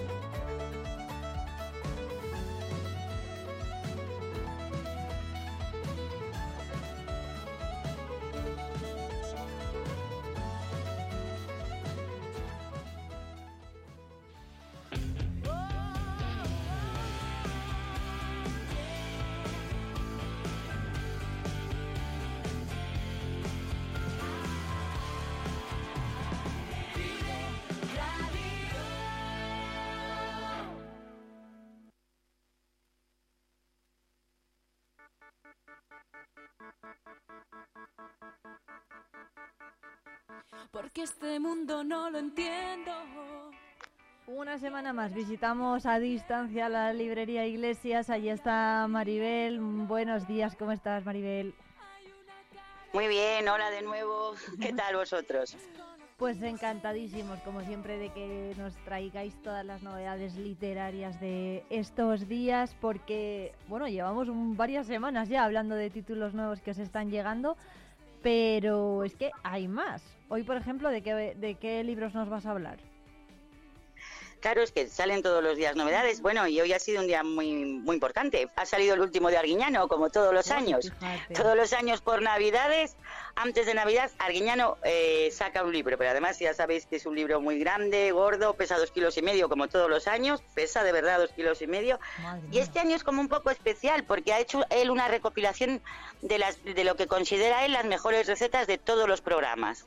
O sea que eh, sigue teniendo un montón, es, es, muy, es, pues eso, ya, ya, lo sabéis los que sois como muy, muy asiduos de Carlos Arguiñano, viene con todas las ilustraciones de todos los platos, con todas las explicaciones y este año pues ha elegido, pues eso, las mejores recetas del programa. Qué bueno. Bueno, ¿y cuáles son esas recetas? No sé, tú que lo tienes ahí a mano. O mira, voy a abrir por, donde sea. Dos kilos de libro, ni un chuletón, ¿eh? Mira, alubias negras con codillo y col, por ejemplo. Esto es contundente para el invierno. Espaguetis cremosos con setas y calabacín. Me imagino, ya sabes que Arguiñano no hace cosas complicadas. Habrá elegido trucha asada con papas y mojo verde. Habrá elegido lo que él considera las mejores y entonces las habrá, las habrá seleccionado. No, no es un, cocinero que ya sabes que sean difíciles de hacer los platos ni, ni, que, te, ni que te pida eh, ingredientes muy complicados. Lo bueno es eso, que es que son ingredientes que siempre tenemos en casa y recetas pues normales. Lo que pasa que lo explica muy, para mí lo explica muy bien y a la gente le encanta, ¿eh? a la gente que le gusta Arguiñano compra siempre el de Arguiñano. Bueno. Hay que, hay que hacer un buen hueco ¿eh? para guardar el libro, pero bueno, la verdad es que sí, no son, además eh, yo creo que es un cocinero tan cercano a la gente y que nos explica las cosas tan bien y hace cosas tan sencillas con productos que todos tenemos en casa. Que, en casa, exactamente. que es que el éxito está asegurado. Claro, no, no, el éxito está asegurado, ya te lo digo. Yo he pedido un montón porque todos los años acaban vendiendo todos los de Carlos Arguiñano, ¿sabes? Los de, los de todas las ediciones se han vendido. Y yo creo que es lo que dices tú, que es que es una persona como muy cercana, que cae muy bien, que, no, que no hace cosas, hace cosas como muy ricas y eh, a lo mejor con algún toque especial, pero no te hace falta ir a ninguna tienda especializada a comprar los ingredientes, que son siempre sota, caballo y rey. Entonces eso a la gente le gusta. Y ya sabes, para la mamá o para la abuela o incluso para un amigo que no sabe cocinar y quiere aprender, es, es, es un libro de cocina bastante adecuado. Qué bueno. además es un recopilatorio ¿no? de todos los eh, programas, de esas mejores recetas. Y, bueno, yo no sé si, Maribel, tú eres muy de cocinar. A mí me gustaba mucho, bueno, me gusta cocinar y antes cuando tenía mucho tiempo me encantaba. Lo que pasa es que ahora tengo muy poco y entonces hago sota caballo rey. Pero sí, sí, me gusta cocinar y se me dan muy bien los guisos, ¿eh? no te creas. El ah, arroz le doy muy buen punto. Ah, es bastante difícil. Pues, oye, pues eh, seguro que le echas un ojo, ¿no? Le echarás un ojillo al libro ahí según estás en la librería. Yo tengo en casa bastantes de él, ella. ¿eh? Y este sí que me, a lo mejor sí que me apetece, porque no sé, cómo ha seleccionado las que más le han gustado a él o las que piensa él que son mejores, eh, no sé, sí que me apetece. Seguramente este también me le lleve. Bueno, oye, ¿cuántos ejemplares eh, hay en la librería de este libro? Pues mira, he pedido 120, porque siempre solemos vender por ahí. Y bueno, luego si veo que se me acaba, pues ya, ya pediré más. Es que ya te digo que Carlos Arguiñano, aparte que es que es un libro gordísimo y vale 24,95. Solamente las pastas y, el papel de dentro. Lo que pasa es que yo creo que él no lo quiere poner caro o este libro de cocina de cualquier otra persona eh, vale unos 40 euros, porque es que es un librón. Y, nada, y le ponen todos los años a 24,95. O sea que es que es un buen regalo y no es caro para, para, para, el libro que es, las, las, la fotografía que tiene, el papel que ponen, ¿sabes? Claro que sí, claro que sí. que que se, se, ajusta mucho al precio, ¿no? También al tipo de público a lo mejor que lo puede comprar, que son, pues eso, aficionados a la, a la cocina, son recetas de andar bueno, por casa. No, no te, la gente que compra libros de cocina no, yo creo que no mira mucho el precio. ¿eh? Luego hay libros de cocina que valen 60 euros y 70. Es que no, eh, por ejemplo, cuando quieren hacer un regalo a alguien que, que se dedica, o bueno, que se dedica, que le gusta ya la nueva cocina en plan restauración, no le regalan a Arguiñano, le regalan otro otro tipo de restauradores, que también les tengo. Tengo a, a Joan Roca, a Arzac, todos esos libros les tengo, todas las novedades que han salido. Y incluso hay unos libros especiales que tenemos de una escuela de gastronomía, Uf, eso son una pasada. Y, libros de cocina de las freidoras al aire, estas que se llevan ahora, todo eso también lo tengo. Lo que pasa es que yo os quería hablar de él, porque de Arguiñano, porque todos los años cuando le saca, como que parece que empieza la Navidad, ¿sabes? cuando recibo el de Arguiñano digo, mira, ya va a llegar la Navidad. Ya le he puesto en el escaparate con las bolitas y con las postales. pero no son recetas de Navidad, que la gente no se líe. No, no, no. No, no, no, no, no. Exactamente, exactamente. Qué bueno, oye, que tiene Arguiñano que a todos nos conquista por el estómago, ¿eh? Sí, no, y porque es muy majo. Maribel, bueno, aparte del libro de nuevo de Carlos Arguiñano, ¿qué más novedades tenéis estos días en la librería? Pues mira, sí, como libros especiales ha salido el último de Asteris, o sea que para los amantes de, de Asteris y de Obelis ha salido El Lirio Blanco, que es la última, el último libro de Asteris que bueno, ya sabéis que como se murió el ilustrador y tal, ahora los textos son de Facaro y los dibujos de Didier Conrad, pero bueno, sigue siendo las historias divertidísimas de ellos dos. Y este se titula El lirio blanco, ¿vale?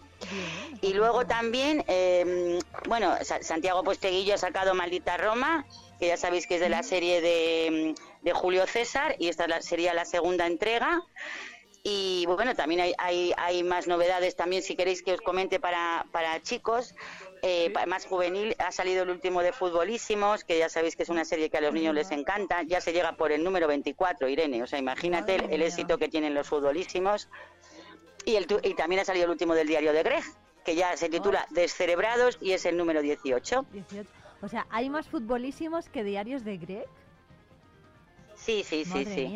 Roberto Santiago, el, eh, cuando hizo el primero, el segundo, el tercero, como que le sacó muy deprisa, luego paró, pero claro, la editorial se ha dado cuenta que los niños lo siguen pidiendo, encima el primero lo hicieron en película, y entonces ya los niños ya se engancharon del todo, y, no sé eso, como es un, unos un grupo de niños, una pandilla que juega al fútbol, pero en cada libro hay un misterio, en realidad son libros, es, es un libro de misterio para esa edad, ¿vale? A partir de nueve, ocho, nueve años y, les encanta. Y entonces eh, el, el último, mira, se titula El misterio del rodaje mágico. O sea que esta vez todo el misterio em, se sitúa en una película de cine. Ah, ¿Me entendéis?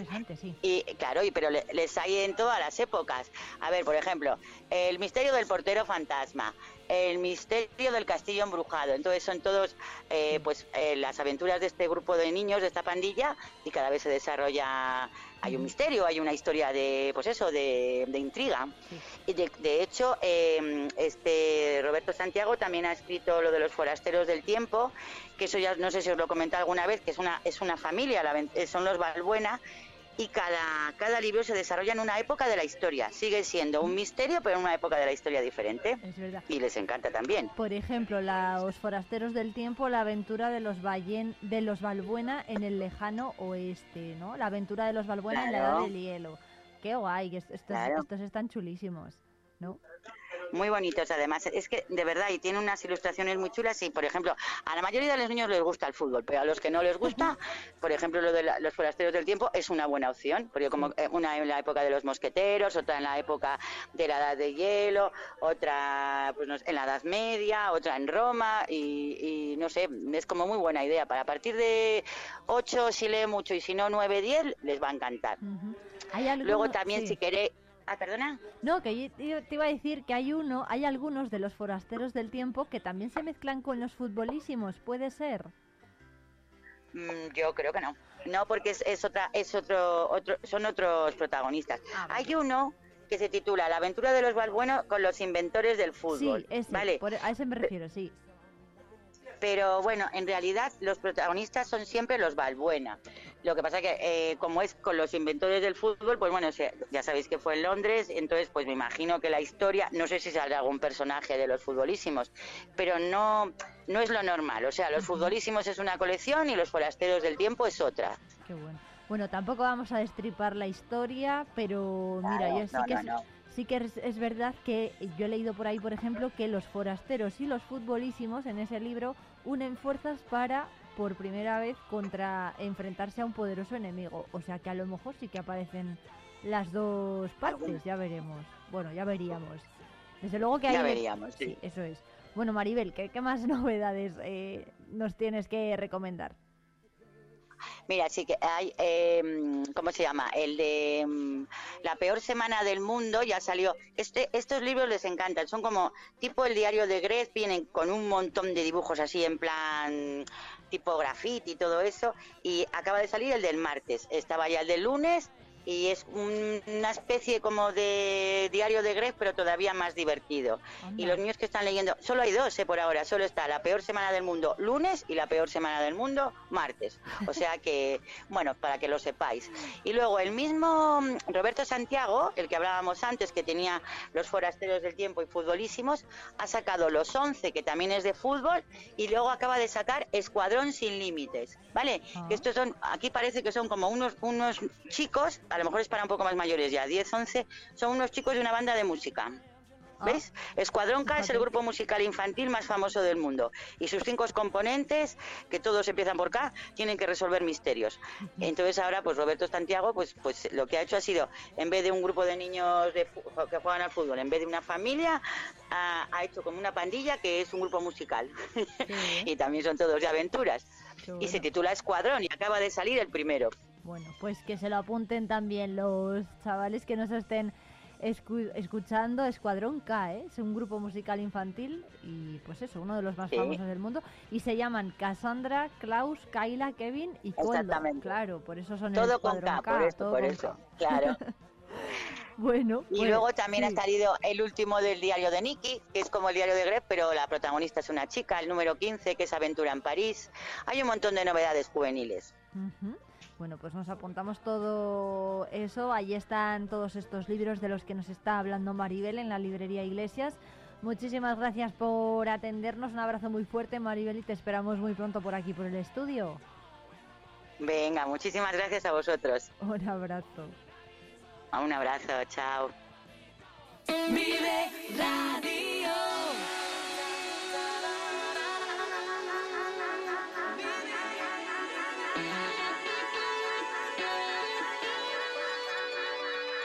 Vive Ferrato por vacaciones. Descubre los 40 pueblos de esta comarca palentina. Explora nuestra naturaleza a través de las cinco rutas ornitológicas donde observar aves silvestres en su hábitat natural. Déjate llevar por un paisaje salpicado por casas cueva, chozos de pastor, palomares y yeseras, iglesias monumentales, rollos de justicia medievales o la iglesia visigoda más antigua de España. Ferratopalentino.es. Saborear lo auténtico. Talleres Multimarca Iván te ofrece la tranquilidad de dejar tu vehículo en manos de profesionales. Si buscas un vehículo de ocasión revisado y certificado, visita nuestra exposición. Talleres Multimarca Iván, en calle Alfareros 8. Peletería Prieto te propone una temporada repleta de prendas muy especiales. Déjate seducir por el color, las combinaciones sofisticadas, el diseño, prendas cálidas, los abrigos más suaves o las creaciones a medida. Descubre exclusivos accesorios confeccionados de forma artesanal. Peletería Prieto, prendas versátiles para personalidades únicas. Nos encontrarás en calle Mayor 76. Descubre el comercio y las empresas de Palencia. Es un consejo de... Iman Temporing, empresa especializada en recursos humanos. Queremos acompañarte en tu trayectoria laboral. Conectamos el talento con las oportunidades. Conócenos más en www.simancorp.es. Calle Los Soldados, pasaje. En Rubens encontrarás todo en confección para la señora de toda la vida y sin problema de tallas. Calle Los Soldados 3. Café Bar Matuca. Disfruta de nuestras raciones, hamburguesas, sartenes y mucho más. Disponemos de para celíacos. Calle Valentín Calderón 11. Descubre tu comercio. ¡Hey! Di que nos escuchas. Vive Radio. Vive Palencia, con Irene Rodríguez.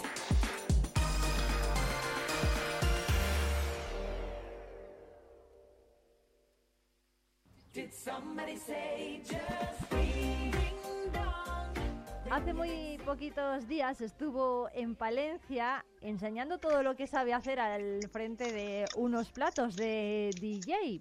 Y además es que ha sido conocido por su larguísima trayectoria en el mundo de la música de discoteca. El DJ Sergei Rez es nuestro invitado hoy en Hablando de Todo y de Nada. ¿Qué tal? Buenos días. Muy buena, me encanta el nombre, hablando de todo y de nada, eh, me encanta, de verdad. bueno, vamos a hablar de todo menos de música con Sergei Red, eh, pero bueno, la, la, pregunta es un poco inevitable, ¿no? ¿Quién fue el que te metió a ti el gusanillo por este tipo de música, por la, por la música dance?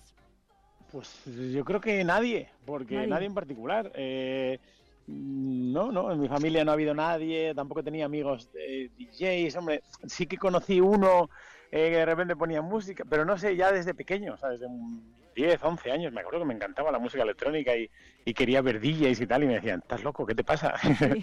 o sea que no, no, no ha habido nadie en concreto, o sea, todos y nadie, un poco como tu, el nombre de vuestro programa. hay que decir que siguen, eh, sigues en activo, ¿no? Sigue, sí, en sí, activo porque sigue teniendo, sigues teniendo bolos y bueno, pinchando por un montón de sitios. Pero hmm. hay otra vertiente que es la de la docencia que has adoptado. De hecho, si buceamos un poco en, internet, enseguida vamos a ver videotutoriales eh, de Sergei Red, eh, pues enseñando cómo, cómo, hacer mezclas y bueno, enseñando un montón de cosas a los a los más jóvenes, ¿no? ¿Por qué surgió esto de la formación a los DJs? Pues por intentar ayudar. Mm, abrí una. Empecé abriendo la escuela y luego empecé a hacer vídeos también en YouTube, pues un poco por. Pues para la gente que no podía venir a la escuela, ¿no? Y no sé, pues un poco. No sé, algo que llevas ahí dentro, ¿no? El, querer ayudar, querer enseñar y, y, bueno, pues así surgió. Pero efectivamente sí, sigo, sigo en activo y, y que siga así muchos años. Sí, ¿no? ¿Cómo es, eh, bueno, dónde enseñas las, tus lecciones de música? Pues yo tenemos la escuela en Valladolid y es verdad que viene gente de toda España y también hacemos cursos nosotros por toda España porque organizamos de vez en cuando nos vamos a alguna ciudad y hacemos una semana de curso intensivo allí y hemos estado en, no, en media España, no, más de media España seguramente y bueno, Madrid y Barcelona que sí que solemos ir casi todos los años a hacer un curso, o sea que un poco por todos los lados. Bueno, ¿y qué tal se le da? En YouTube, claro. Al público, ¿qué tal se le da esto de pinchar? Bien, bien, porque es algo bonito. Bueno, decías antes los más jóvenes y, sorprendentemente, eh, yo creo que la, media edad eh, iba subiendo, ¿eh? porque tenemos alumnos, muchos alumnos, ¿eh? de más de 30, 40 y 50 años. O sea que esto es algo divertido. Al final es pues como tocar un instrumento, ¿no? Vamos a compararlo con tocar la guitarra pues a todo el mundo le gusta, esto no tiene una edad, y no solamente hace el curso gente que se quiere dedicar a esto y, y, ser DJ en su vida, ¿no? También simplemente como una afición, un hobby, y bien, porque es sencillo, no, es tan complicado. ¿eh? Cuando vemos a un DJ y vemos tantos botones, eh, parece más complejo y abruma un poco, pero luego es, es muy sencillo. Yo lo comparo con conducir. Todo el mundo tiene el carnet de conducir. Es muy raro que tú quieras sacarte el carnet de conducir y no lo consigas, ¿no? Aunque sea la segunda o la tercera, pero nada, esto es capaz de hacerlo todo el mundo. Qué bueno. Además no hay año tope, ¿no? Podemos estar el tiempo que queramos. Sí, sí, sí, sí. Aquí los diferentes cursos que tenemos, pues hay cursos intensivos de una semana. Fíjate, o sea, en una semana ya sales sabiendo eh, mezclar perfectamente. Y luego cursos, los cursos estándar que son a lo mejor eh, tres meses, tres meses y medio y tal. Y nada, pues eh, sin problema. Luego hay gente que, viene durante mucho tiempo. Sí, aquí tenemos todos alumnos de todo tipo, todas las edades, todos los sexos, todos los, ah, de todo, de verdad. Eh, y es muy guay, claro. Bueno, hace poquito habéis estado en Palencia, ¿no? Sí, ahí, estuvimos, ahí sí que estuvimos con los más jóvenes porque era un curso eh, destinado a jóvenes de 12 a 18 años con, con la Concejalía de Juventud del Ayuntamiento de Palencia, a la cual se lo agradecemos, por supuesto, porque, claro, yo que esto que es mi pasión, eh, la música electrónica y enseñar y los DJs y todo este sector, pues que los ayuntamientos lo consideren como algo interesante, formativo, cultural, bueno, todas las mm, eh, patas que tienen, pues, pues es muy guay. Y, y, bueno, esperemos que no sea la última que estemos por ahí por Palencia también, bueno, pues formando a toda esta gente, claro. Bueno, veremos. ¿Qué tal se le dieron, se lo dio, bueno, se les dio a los palentinos lo de muy bien, muy bien, muy bien. En Valencia siempre ha habido muy buenos DJs y, así seguirá siendo. Sí, ¿no? sí. ¿Con quién, ¿Con quién te quedarías tú? ¿Con quién se quedaría Sergio Red si tuviera que elegir a, un DJ de aquí, de la tierra? Además, que bueno, aquí tenemos a Héctor Calderón, ¿no? Que, ha girado por toda España. Y además está muy cerca de Valladolid. Sí, tengo muy buena relación. He pinchado muchísimas veces con él. Ahí en la ITA, por ejemplo, sin manejo, no sé, un montón de años. Pero bueno, en otros miles de eventos y Héctor al final pues es el más reconocido, yo creo. Y, y como es el que más conozco, pues tengo que... Yo siempre le digo, además, digo, eh, le, llamo el alcalde de Palencia. Digo, algún día serás el alcalde. y, y, se lo ha así de broma. Digo, digo, aquí tú eres el que manda. O sea que y, bueno, como a más ahora le gusta la política y tal, pues, pues mira, a lo mejor hasta se hace realidad y todo. Pero sí, sí, en plan de broma siempre se lo decía. ¿Por qué le, dice que, ¿por qué le dices eso de que si va a ser el alcalde? No, pues por eso, porque yo le decía siempre, en Valencia, en Valencia mandas en el ámbito DJ y tal, claro. Y yo le digo, este es el alcalde, es que, que vas a ser el alcalde. Como él, él, todos los eventos, todo lo que se organiza siempre en Valencia, él andaba metido por medio. Y yo digo, este es el que controla todo aquí. Y por eso le decía lo, de, lo del alcalde, sí. Bueno, veremos a ver ¿eh? si, si, si, acaba presentándose. No sé yo, ahora hemos tenido, tenemos a Miriam Andrés en la alcaldía. Veremos a ver si hmm. cuenta con él más adelante. Oye, ¿cómo es la casa de un DJ? Por ejemplo, no sé si tienes una pues habitación insonorizada llena de mm, mesas de mezclas.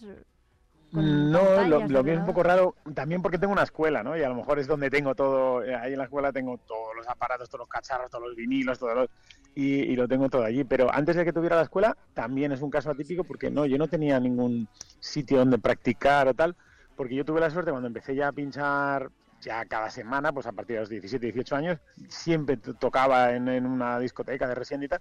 Entonces yo no me ponía a practicar en mi casa, ¿no? Pues como suele ser habitual en la gente que está comenzando. Yo como ya tenía la suerte de, de tocar un montón de horas los fines de semana, pues ya practicaba ahí, vamos a poner entre comillas, ya pinchaba ahí, ¿no? Y claro, no me motivaba a ponerme a pinchar en mi casa yo para nadie, yo necesitaba gente, ¿no? Entonces, eh, nunca, nunca he tenido equipos en casa, ¿no? Es algo raro, yo creo, y atípico. Qué y, y ya te digo, ahora lo tengo todo en la escuela, claro, tengo ahí tantos aparatos que pues lo tengo ahí todo. Bueno. Bueno, o sea que los vecinos están tranquilos en ese sentido. Sí, sí, sí, sí, completamente. Lo, estarán agradecidos. Eh, no, no, saben que soy DJ, seguramente. No, no, lo han oído, no lo han sufrido.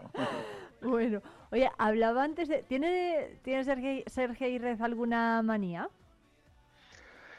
Pues no, creo que no. Ahora que lo dices, igual ahora te, en un rato te digo, ah, pues sí, pero creo que no. Así como muy cerebral, vamos a decir. Entonces, si tuviera una manía, estoy seguro que me la intentaría quitar, ¿no? Como de, ¿por qué hago esto, no? Esto que... No, yo creo que no, yo creo que no. Hombre, alguna mini manilla, pues seguro, o alguna rutina, es que no sé, pero no, creo que no. No, no, no, suelo ser de esos. Bueno, le lanzaba el ordago antes a, mm, a Héctor Calderón, a ver si se presentaba alcalde a la próxima, en la próxima legislatura. ¿Qué le parece la política que estamos, bueno, eh, lo que estamos viviendo en política nacional y también internacional. Vamos a empezar por aquí, por España, porque además acabamos de estrenar gobierno. Tenemos a Óscar Puente, que fue alcalde de Valladolid, como ministro de Transportes y, ah. bueno, no sé qué le parece el, el acuerdo al que se ha llegado a nivel nacional para formar gobierno. Pues te puedo decir así un poco por encima, porque no me gusta nada la política, no me voy a representar, me parece que eh, no me gusta la política. O sea, partiendo de esa base, todo lo que te voy a contar ahora, que luego cada uno lo tome como quiera, pero además hablar de política, que es una de las cosas por las que no me gusta. Es como, bueno, bueno, bueno, parece, em, ya dejas de ser mi amigo, como pienses otra cosa o cosas así, lo, veo de verdad tristísimo, que lo enfoquemos así. No me gusta la situación política porque evidentemente nos está separando a todos, nos hace discutir, nos hace dar, y no creo que sea bueno cuando entiendo que los políticos no deberían estar para eh, crear polémicas y no sé qué, y, eh, sino para tratar de unirnos y arreglar eh, problemas y tal. Y, no, el tema no me gusta, no me parece bien que los políticos tengan poder judicial, vamos a llamarlo, es decir, que puedan perdonar. y, no me refiero por esto a la amnistía, que evidentemente es lo que está pasando ahora, porque yo llevo años diciendo esto, o sea, cuando ganaba el PP de repente en las nacionales, lo primero que hacían era eso, amnistiar a gente que estaba presa de su partido, y el, el PSOE lo criticaba, pero luego ganaba el PSOE y lo primero que hacía era lo mismo, eh, sacar de la cárcel a los suyos o quitar, perdonar penas y demás. Y esto cualquiera que lo esté escuchando lo puede buscar, porque esto es así. Y al final todos los políticos, eh, que es lo que me da pena a mí, eh, critican al otro por hacer no sé qué, pero luego lo hacen ellos. Entonces a mí eso es como, vale, se están riendo de nosotros. Y por eso no creo en política en, la política española, de que sí, por supuesto hay políticos honrados y demás, entonces no me gusta, ¿no? Y, que se puedan que un político pueda perdonar, eh, me parece por lo menos peligroso, ¿no? Que pueda perdonar eh, pecados, iba a decir. que no me sale la palabra. Bueno, pues eso, penas, cárceles, eh, delitos, etcétera. Creo que es algo que no sé cómo lo permitimos y no sé cómo no sale este tema a debate. No tanto ya que si la amnistía está bien o mal o no sé qué, sino por qué los poder este poder que no deberían. Creo que es algo evidente, ¿no? Pero bueno. Por eso eh, está habiendo ¿no? también tantas protestas a nivel judicial para pedir ah. precisamente la separación de poderes. Sí, totalmente. Yo ya que este, la gente está a favor o no de la amnistía, pues lo entiendo que eso es un debate que tal. Pero me parece mucho más grave esto que te digo. Y, y sí vi que los jueces se manifestaron diciendo, oye, eh, pues es un poco lo que estoy diciendo, ¿no? A mí es que me parece me parece increíble. y es que no sé, y por eso no creo en la política, porque tal y como está montada y tal y como actúan, yo creo que se están riendo de nosotros. Y, no entiendo por qué la gente se lo toma tan en serio cuando ven estas cosas, ¿no? Quizá, no sé, está todo muy... Estamos cegados, ¿no? Eres de un lado o de otro, eres, es como... Y si alguien no piensa un poco como tú, pues, pues ya hay que... No sé, no sé. Me parece que hace tiempo... Eh, pues eso, nuestros padres o nuestros abuelos dejaron las diferencias a un lado para unirse y crear una democracia y una constitución y, un, y salir de lo que salimos, gracias a Dios, mm, igual deberíamos tomar ejemplo un poco en, en aquellas actitudes, ¿no? Un poco más conciliadoras y, Uy, qué, bien suena todo esto. Oye, pues, al final me he presentado político yo, ¿eh? Oye, lo, podéis mirar, lo podéis mirar, eh, Héctor Calderón y, y Sergei Reiz. Oye, una candidatura. El partido de los DJs. Oye, yo, quién sabe, quién sabe. tenéis tiempo, ¿eh? desde luego que tenéis, tenéis tiempo y además los oyentes, pues oye, se lo pueden pensar. Seguro que a más de uno le, le interesaba esa candidatura, ya veríamos. hay, otro, hay otro tema que también levanta muchas espinas, eh, que es el de los youtubers que se van a Andorra.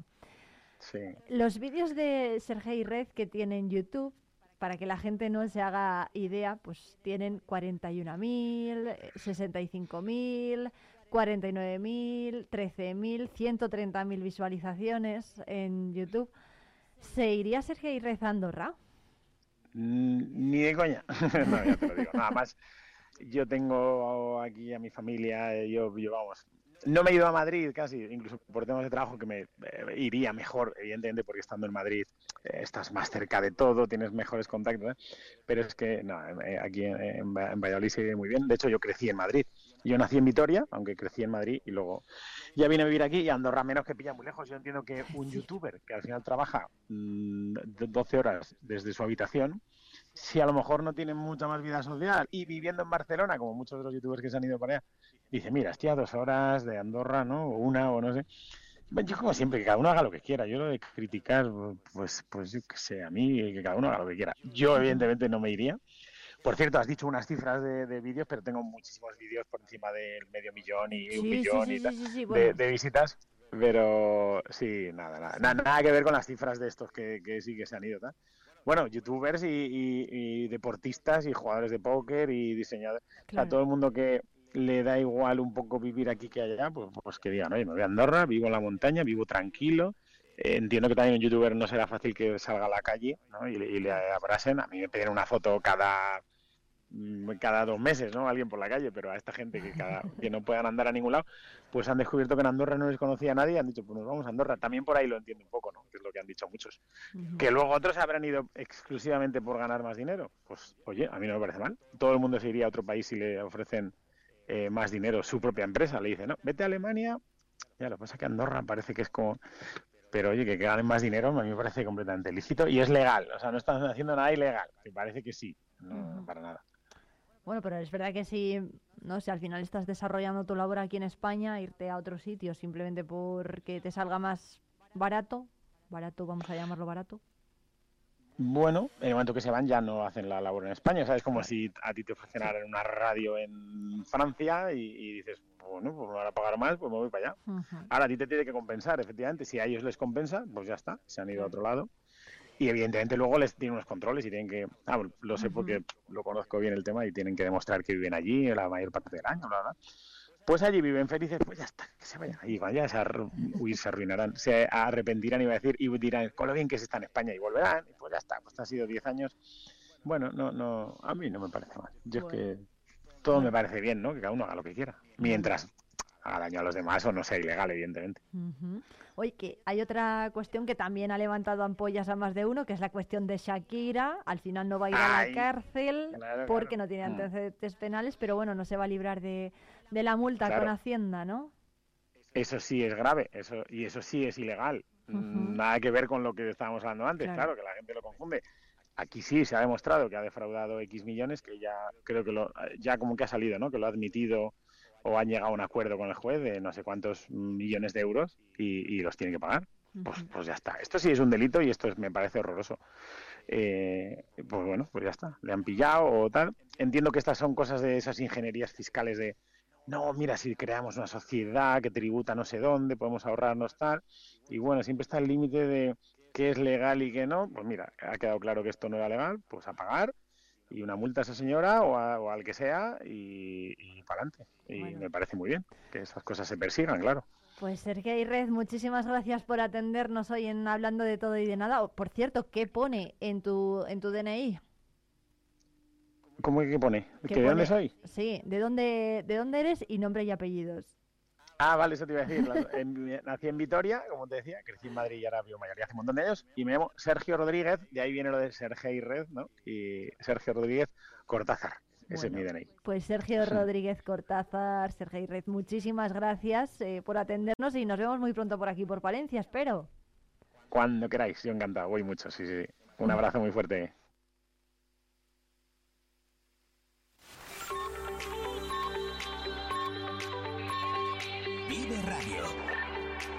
Son las 11 de la mañana. Palencia, 90.1.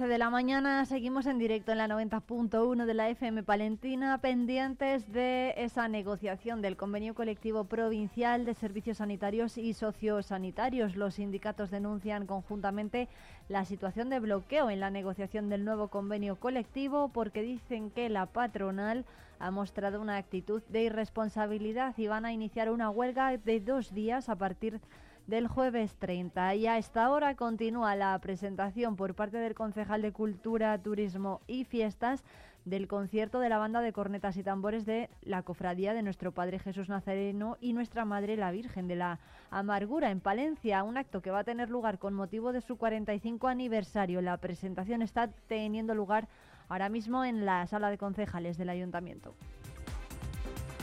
Y a esta hora comienza la Asamblea de la Federación Española de Municipios y Provincias en Madrid. Allí están Miriam Andrés y la recién eh, reelegida como presidenta de la entidad regional, la palentina Ángeles Armisen.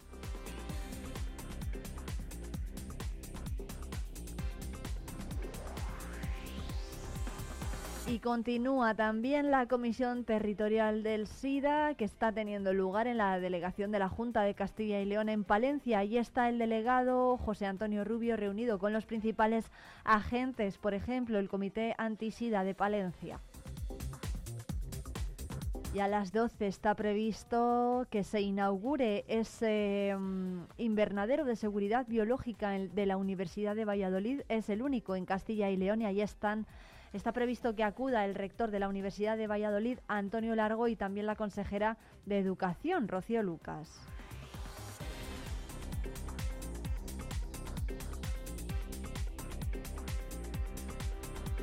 Por cierto, que ha comenzado también en La Salle un acto por la sostenibilidad y los objetivos de desarrollo sostenible, vinculándose el centro de esta forma al trabajo de su ONG Proide. La comunidad educativa del Colegio La Salle está llevando a cabo un emotivo y simbólico acto que fusiona espiritualidad y compromiso con la sostenibilidad. En el marco de las actividades de apoyo a la ONG Proide y en la alineación con el Objetivo de Desarrollo Sostenible número 15, los estudiantes han plasmado sus deseos para el planeta en pequeños papeles que van a ser descendidos desde un balcón emulando la poesía visual de las oraciones tibetanas. El objetivo de desarrollo sostenible número 15 se centra en la vida de los ecosistemas terrestres, buscando fomentar su uso sostenible y la gestión forestal, además de la lucha contra la desertificación y la reversión de la degradación de las tierras. Por eso, los estudiantes del colegio, conscientes de la importancia de este objetivo, han participado activamente expresando sus deseos y compromisos individuales para contribuir a la preservación del medio ambiente.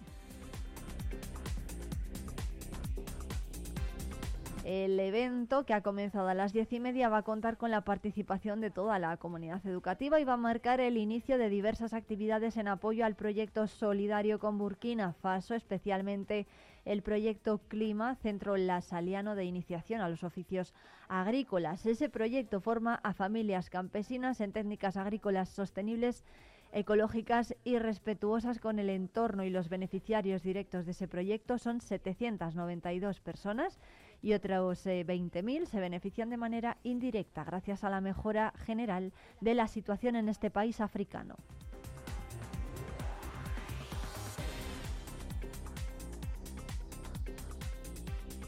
Por cierto que 50 actores de la compañía WRG convirtieron las principales calles del casco urbano de Guardo en los últimos días en un escenario posapocalíptico en la Survival Zombie que se ha celebrado en la localidad de la mano de la agrupación musical de Angu de Guardo. Se congregaron allí a más de 200 participantes en un espectáculo en el que, con el que la entidad cultural ha puesto el broche de oro a la programación de Halloween, por la que han pasado este año 1.600 espectadores. Este particular escape room al aire libre transformó durante seis largas horas, desde las 10 de la noche hasta las 4 de la madrugada, las principales calles de Guardo en un escenario posapocalíptico en el que 40 actores de esta compañía teatral pusieron en escena una original propuesta, solo apta, eso sí, para los más valientes y osados.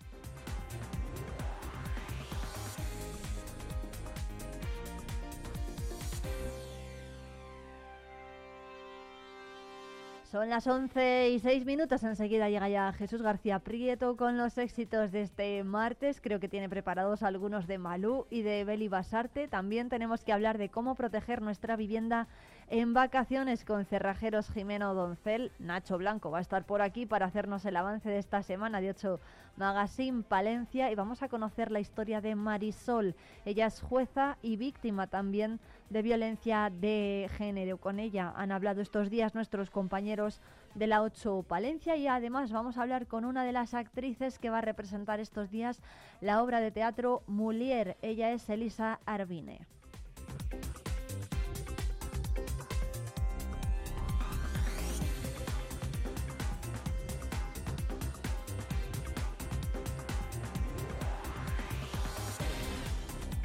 Jesús García Prieto, ¿cómo estás? Hola, ¿qué tal? Es martes y como todos los días a esta hora repasamos algunas de las novedades musicales, como por ejemplo el nuevo sencillo de Malú junto a Niña Pastori, Enamorada.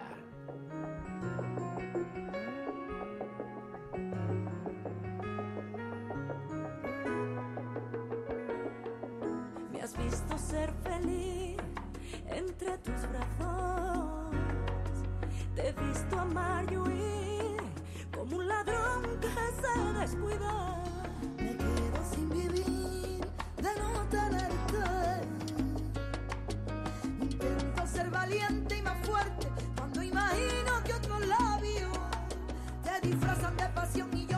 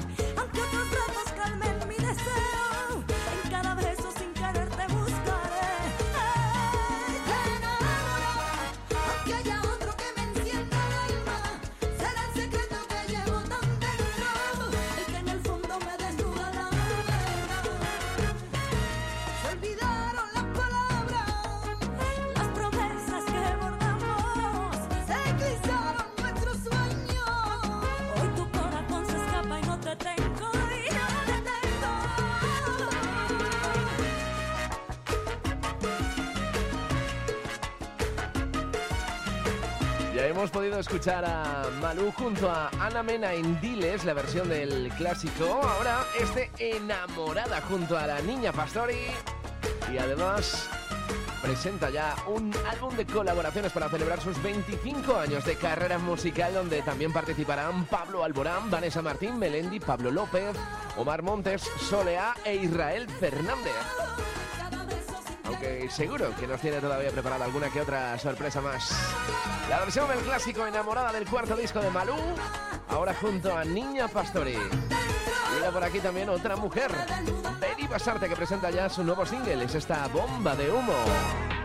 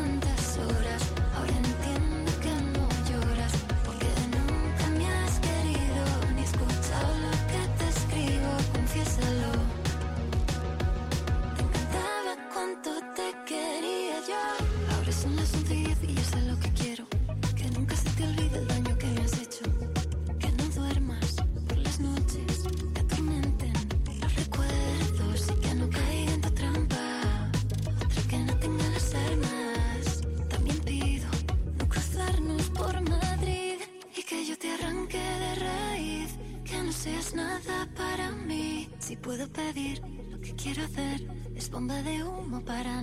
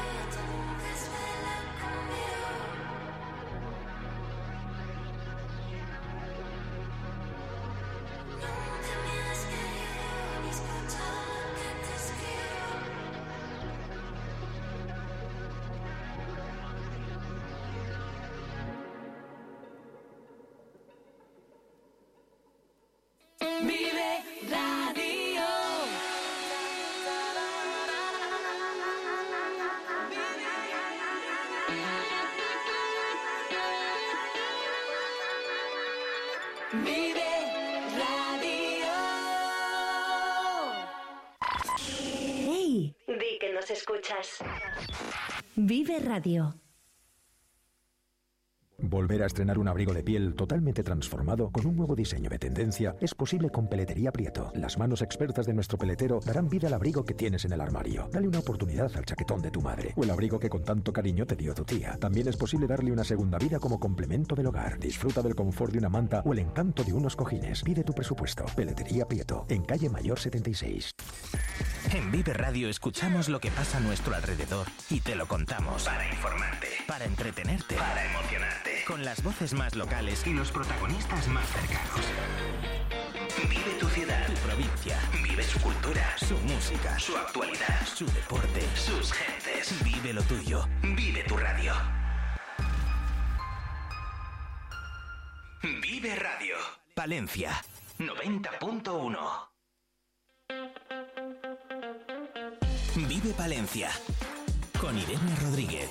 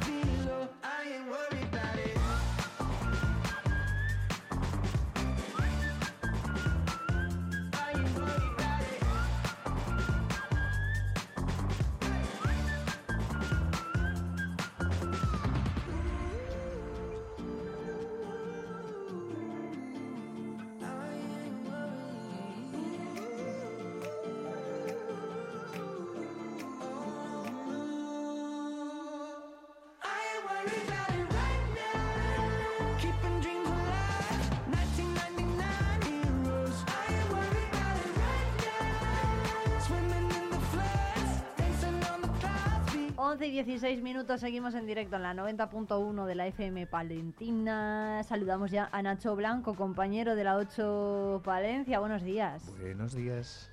¿Qué tal? ¿Cómo va la mañana? Bien, pues bastante entretenida. la Preparando verdad, la ¿para qué nos tarde, engañar? Efectivamente. Así que a tope. On fire. Estamos. eh, esto es un no parar. La gente ve que el programa pues tiene una duración diaria de dos horas, pero todo lo que conlleva preparación y demás, pues eso no se ve. Eh, Producción, Pero producción se llama. Eso es, y, y en ello estamos. ¿Y, y qué tenemos? Pues para hoy, menú.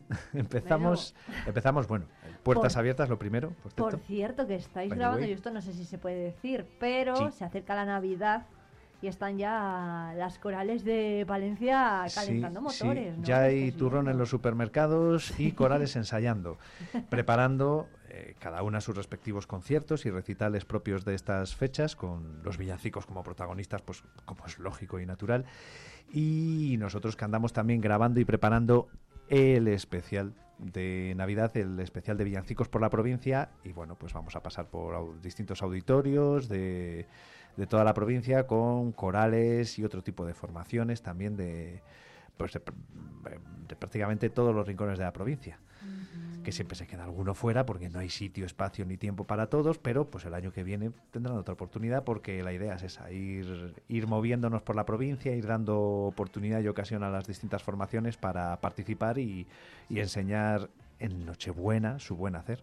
¿Se puede decir musical. algún pueblo por los que vayáis a pasar? Oh, sí, mira, te, los digo todos. Mañana pasamos, tampoco son tantos, quiero decir, hemos hecho unificación, ¿vale? Por así decirlo, a modo de cabecera de comarca. Que en Dueñas, mañana, por ejemplo, se reúnan y se den cita eh, la propia coral, una de las corales de Dueñas, eh, que se dé cita también, por ejemplo, la Banda Municipal de Venta de Baños o la coral de Ampudia.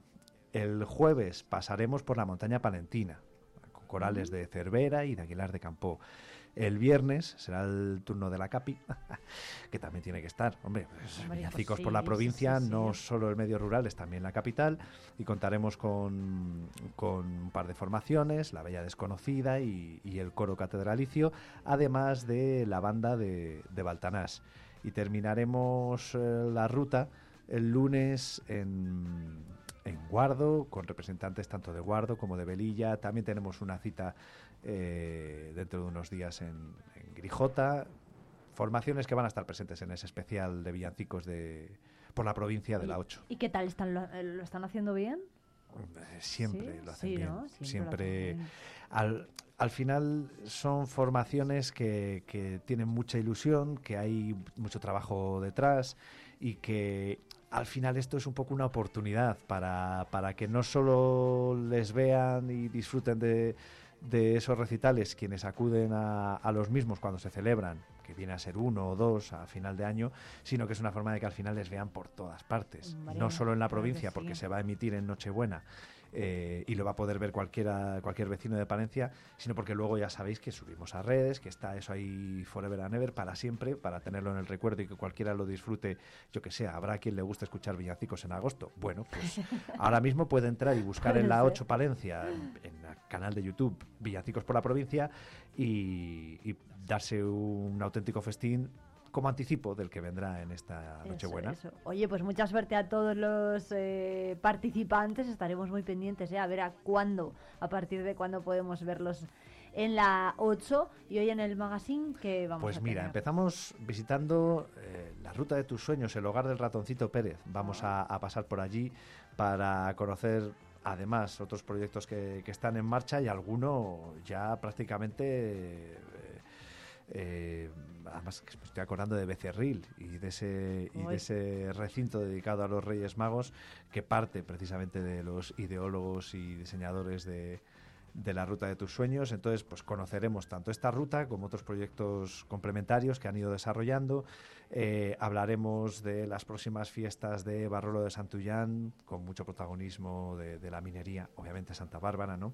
Hablaremos también, perdón, de la celebración del Día Mundial del SIDA y de cómo, pues por desgracia, las estadísticas eh, nos recuerdan que no podemos bajar la guardia, aunque lo hemos hecho considerablemente, porque además, mira, el otro día he oído en, en una encuesta, bueno, una encuesta, un, un estudio que se había hecho, que cuatro de cada diez jóvenes eh, no usa o no ha usado nunca el preservativo en sus relaciones sexuales. Claro, mm, luego no nos podemos extrañar ni sorprender de que se incremente el número de, de infectados por VIH, ¿no? De contagios, perdón, de contagiados por en el VIH. último año, en este 2023, ha habido dos casos nuevos en Palencia. Hoy en la radio, además, hemos hablado con Oliver Marcos, que es el salmantino que va a venir a leer ese manifiesto el día 1 de diciembre que nos ha contado pues todo el problema, ¿no? Que Un joven que por desconocimiento, ¿verdad? 30 Y- años tiene. por desconocimiento, por además algo que Bueno. se está reclamando ahora mucho que se, que se eh, imparta una educación en igualdad, pero sobre todo, me estoy acordando de las reivindicaciones ¿no? del Día contra la Violencia de Género.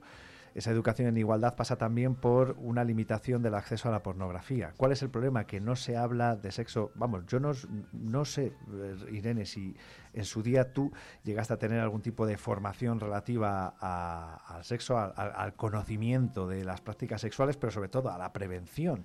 Que yo en su día algo vi, o por lo menos recuerdo los anuncios de Póntelo, Pónselo. Todo eso, ¿dónde está? ¿Dónde ha ido a parar? A ningún sitio. Eh, Bueno, ha desaparecido. Hoy además en el ECRAC hay unas jornadas muy interesantes, ¿no? Sobre la, el acceso a la pornografía de, por parte de los jóvenes. Y cómo eso está generando, está derivando en problemas que estamos viendo a diario y noticias que nos escandalizan y que pues vienen, dicho por expertos, no es que yo haya hecho una Sí, asociación sí. de ideas, es que se está viendo que, que la relación causa-efecto ¿no? entre lo uno y lo otro. Pero bueno. Bueno, pues eh, Nacho, que se te agota el tiempo. Yo no es por meterte prisa. Yo es que vengo agotado. Venga, simplemente el miércoles no va a faltar el cine. Hablaremos también eh, con Manga Ancha, con Edgar, el concurso. No faltará el jueves también. Hablaremos con Fedispa previa del Día de la Discapacidad. Hablaremos también, por ejemplo, con que ha pasado por aquí en su momento, con Raúl Pastor, el presidente de la Asociación de, Hoteles de Palencia. Quiero decir que de aquí al jueves tenemos bastante actividad, no nos vamos a aburrir. Bueno, pues hasta las a partir de las 4 ya saben, tienen una cita con Nacho Blanco en la 8 con 8 Magazine oh, Valencia y pues nada, que nos vemos la próxima semana. Luego te veo yo por la tele, claro. Eso iba a decir, yo te sigo escuchando. Eso es. Muchas gracias, Nacho. A ti.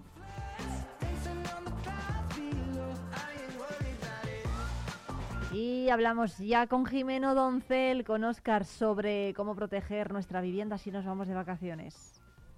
Ya están por aquí nuestros amigos de Jimeno Doncel. Oscar, buenos días, ¿cómo estás? Hola, buenos días. Bueno, porque muchos seguro que están pensando estos días en irse de vacaciones, de puente, de fin de semana. Tenemos muy cerca el puente de, de la Constitución y de la Inmaculada, también las Navidades. ¿Y cómo podemos proteger nuestra casa? Pues lo mejor es acudiendo a nuestro establecimiento, por lo menos a preguntar. No, a ver, bobadas aparte. Eh, lo mejor que podemos hacer para protegernos para el puente de la Constitución y de cara a Navidades, ¿vale? Es eh, verificando si nuestro sistema de seguridad de casa es el apropiado o se ha quedado obsoleto, como muchas veces decimos, el 80% de las cerraduras están obsoletas a efectos de robo. Vale, pues de cara al puente de la Constitución podernos marchar tranquilos o de cara a celebrar las Navidades en familia, la mejor manera de estar tranquilos es revisando nuestros sistemas de seguridad. ¿Y qué tenemos que vigilar ahí? A ver, eh, principalmente una de las cosas que siempre recomendamos es si nuestra llave es de gorjas, es decir, esas llaves largas con las palas en los extremos que son incómodas, ¿qué tal? Esas llaves son muy vulnerables de cara a robo. Eh, si nuestra llave de seguridad, llave de puntitos, tiene una sola hilera de pitones, o sea, de puntitos, ¿vale? Esa llave es vulnerable a efectos de robo. Mejorar el sistema de seguridad no necesariamente tiene que ser caro y no necesariamente hay que poner 30 cerraduras en la puerta para que esta no se pueda abrir. Claro, pero imagina no sé, yo me imagino, ¿no? La gente que esté en casa que diga, bueno, pues voy a ver si mi llave es segura. Y resulta que no. Y entonces ya tiene que cambiar la llave, la cerradura. Eh, no, realmente, realmente si, si su llave no es segura, el cambio de, de, lo que es la llave eh, son 5, 10, 15 minutos. O sea que realmente no es algo así.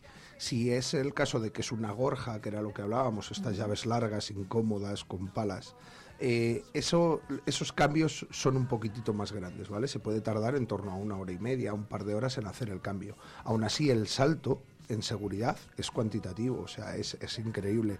Pasamos de tener una puerta que se puede vulnerar en, en 30 segundos, en uno, dos minutos, ¿vale? A pasar a puertas que para poder abrir tendrían que hacer mucho ruido y que en muchos casos después de una hora y media no se hubiesen abierto.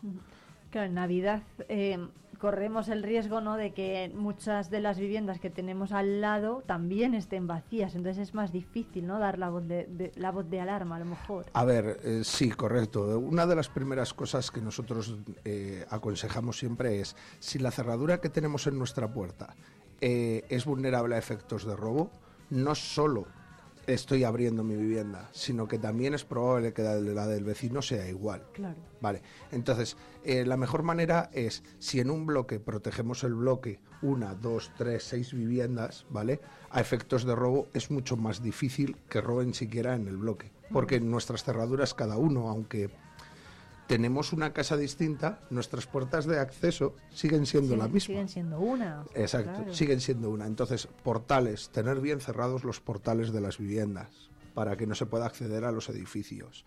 Eh, después, la siguiente opción, nuestra puerta blindada de casa. No hace falta tener una puerta acorazada que pese 200 kilos para tener una buena puerta de seguridad. Una puerta blindada, en muchos casos con un buen sistema de seguridad, es mucho más seguro que una puerta acorazada. Es difícil de entender muchas veces, pero es así. ¿Por qué? ¿Por qué? Sí, muy sencillo. A ver, eh, vamos a poner un ejemplo que ponemos habitualmente, ¿vale? Eh, una caja fuerte solo da media vuelta o una vuelta y sin embargo está diseñada para que no se pueda abrir.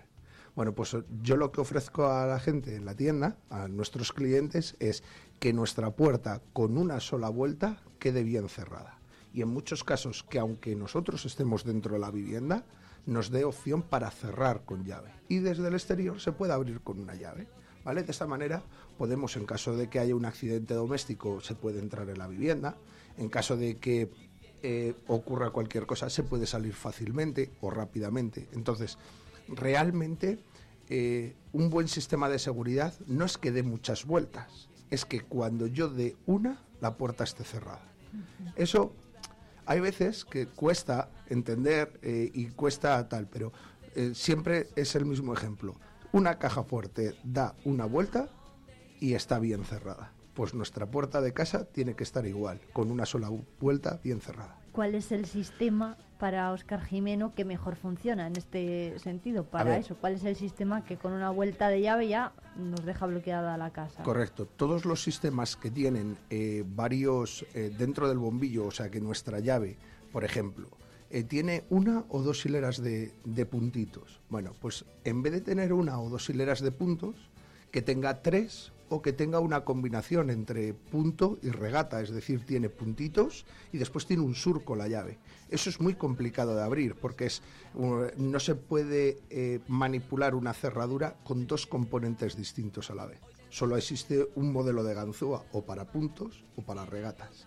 Si nosotros combinamos ¿vale? Los dos estilos, es decir, el punto y la regata, estamos haciendo que nuestra puerta no se pueda ni bumpear ni Ganzuar, que son dos de los sistemas que más utilizan actualmente, junto con la autoimpresión, bueno, otra serie de aperturas. Madre mía. ¿Qué es el, em, la regata? ¿Y qué es el bumper? el bumping. El vale. bumping. Vale, el bumping es un sistema de apertura que se está utilizando bastante en la actualidad. El golpeo, ¿no? Exacto, el bumping es, significa eso en inglés, golpeando, ¿vale? O, vale. Entonces, realmente es que meten una llave especial modificada con anterioridad y lo que hacen es que con un solo golpe nuestra cerradura se abre. Giraría una vuelta. Entonces, realmente, si yo tengo ese sistema, he cerrado tres vueltas, con tres golpes he abierto la puerta. Vale, si nosotros, en vez de cerrar tres vueltas, ponemos un sistema que no se pueda bumpear, me da igual que cierre con una porque realmente nuestra vivienda está protegida. De la misma manera con el ganzuado. Sin realmente yo en mi sistema de puerta tengo un sistema que se puede ganzuar, una vez que yo he ganzuado es solamente dar vueltas, una, dos, tres, cuatro las que tenga la puerta. Si yo pongo un sistema que es anti-ganzúa, pues realmente no se puede ganzuar. Aunque yo dé una sola vuelta, la puerta no se abre. Y hay sistemas que permiten las dos cosas. Correcto. Eh, nosotros, cualquiera de los tres sistemas que recomendamos a diario en nuestra tienda, ¿vale? Son anti-bumping, anti-ganzúa y anti-torsión. La torsión es otro método que se utiliza que parte en el bombillo con una, eh, una mordaza o con una pieza que agarra en el bombillo y le parte. Vale, pues entonces cualquiera de los tres sistemas que tenemos en la tienda son anti-bumping, anti eh, ganzúa y antitorsión. ¿Y qué diferencia hay entre, los, entre esos tres sistemas que podemos encontrar con vosotros? Otro ejemplo que tenemos eh, gráfico que lo entiende todo el mundo es como tener un BMW, un Mercedes o un Ferrari. Los tres son buenos coches, tres muy buenas marcas, pero cada uno tiene sus diferencias. A ver, eh, utilizamos tres marcas habitualmente, MIC Color Plus, ¿vale? MIC Minos o Cava. ¿Vale? Y dentro de Cava tenemos Cava Matrix o Matrix Plus, ¿vale? Son diferencias en los bombillos muy sutiles, pero que a efectos de resistencia son muy grandes. Un ejemplo, eh, por ejemplo, el Color Plus con respecto al Minos, que es el que le precede, o sea, son los dos primos, ¿vale? Exteriormente nosotros vemos el bombillo y son muy iguales. La diferencia es que uno el pitonaje interior es de latón y el otro el pitonaje es de acero. En uno la llave tiene una parte de componente plástico, por lo tanto es más barata que la otra. La diferencia entre un bombillo y otro a nivel de seguridad es mínima, pero nos está dando una cierta resistencia que sube en el escalafón de la seguridad. Mm. Bueno, pues estos dos bombillos con respecto a sus, vamos a decir, predecesores, ¿vale? Que son Cava Matrix o Matrix Plus, es exactamente lo mismo. En vez de tener una sola protección de acero, tiene tres protecciones de acero. En vez de tener dos sistemas de seguridad, o sea, lo que hablábamos antes de una sola hilera de puntitos o una puntitos y una regata, ya tiene tres sistemas de seguridad. Es todavía más difícil de abrir. El salto entre un bombillo y otro realmente es muy pequeño, tanto en seguridad como en dinero, económicamente. Y el- la diferencia de materiales, por ejemplo, también influye en, en la, bueno, pues en que los ladrones, por ejemplo, puedan reventar o destrozar ese sistema de seguridad. Claro, a ver, en definitiva los ladrones siempre van a buscar la manera más rápida, ¿vale? Y más fácil de abrir un bombillo. Al principio, cuando toda la cerrajería comienza, la mayor parte de la cerrajería comienza en latón, porque el latón es muy sencillo de moldear y de trabajar. Entonces, como es tan fácil de trabajar, todos los bombillos del mercado eran de latón. Vale. Para aumentar la seguridad, se deja de fabricar el 80 o 90% del bombillo en latón y se empieza a utilizar aceros extruidos. Y ya por último, como en el caso de cava, ¿vale? Se utiliza aceros extruidos y en muchos casos se utiliza aceros muy potentes, como en el caso del manganeso. El manganeso es un, un tipo de acero, vamos a decir, un tipo de metal duro, muy duro, que no se puede eh, taladrar o romper fácilmente con útiles que no sean pesados. Bueno, pues eh, Oscar, la verdad es que da, da, no sé si miedo, ¿eh? Oír, oír hablar de, de todo esto, porque parece como que si cada vez que tenemos que irnos de casa No, tendríamos que convertirla en una caja fuerte. Al revés, es, Sí, es ¿no? eso, es que al- el futuro en la cerrajería ha llegado, Ujú. eh, en parte vamos a decir de nuestra mano, y podemos marcharnos de casa habiéndola protegido y a gusto diciéndose, sé que en mi casa no va a entrar nadie. Bueno, y, y también es muy importante proteger los bloques de viviendas, que lo, lo hablábamos antes, ¿no? Estos tres sistemas también se pueden instalar en ellos. Sí, claro, es más, eh, nosotros en, en muchos casos se instalan sistemas de seguridad en portales pequeños o grandes, en el cual con nuestra llave del portal podemos abrir nuestra casa, pero nuestro vecino no. Entonces, me explico, eh, si nosotros podemos amaestrar o manipular bombillos para que con la misma llave de las zonas comunes pueda abrir mi casa, pero no la del vecino, aun siendo la misma llave. Bueno, pues fíjense los oyentes, ¿eh? mucha precaución si vamos a salir de viaje, dejar la casa vacía, porque en, en Cerrajeros Jimeno Doncel pues nos pueden ayudar muy pero que mucho. Eh, allí va a estar Oscar Jimeno. Muchísimas gracias por acompañarnos y por traernos estos consejos. ¿Hay alguno más que tengamos que tener en cuenta? Hombre, a ver, siempre hay consejos para todos y para todo el mundo. Bueno, pues muchas gracias y buen día sobre todo y nos vemos muy pronto. Vale, gracias a vosotros.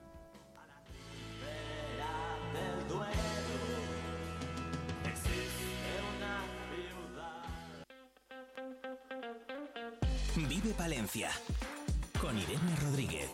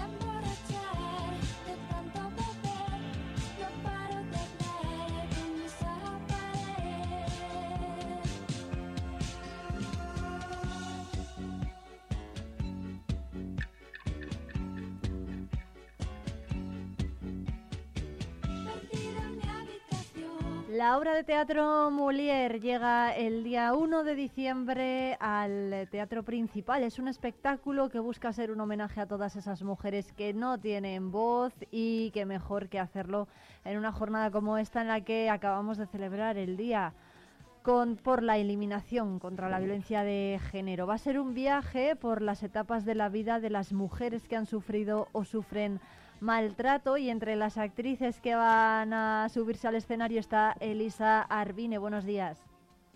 Hola, buenos días. Muchas gracias, Elisa, por atendernos. Eh, cuéntenos qué, mm, cuáles son, cuál es el mensaje principal ¿no? de, esta obra de teatro de Molière.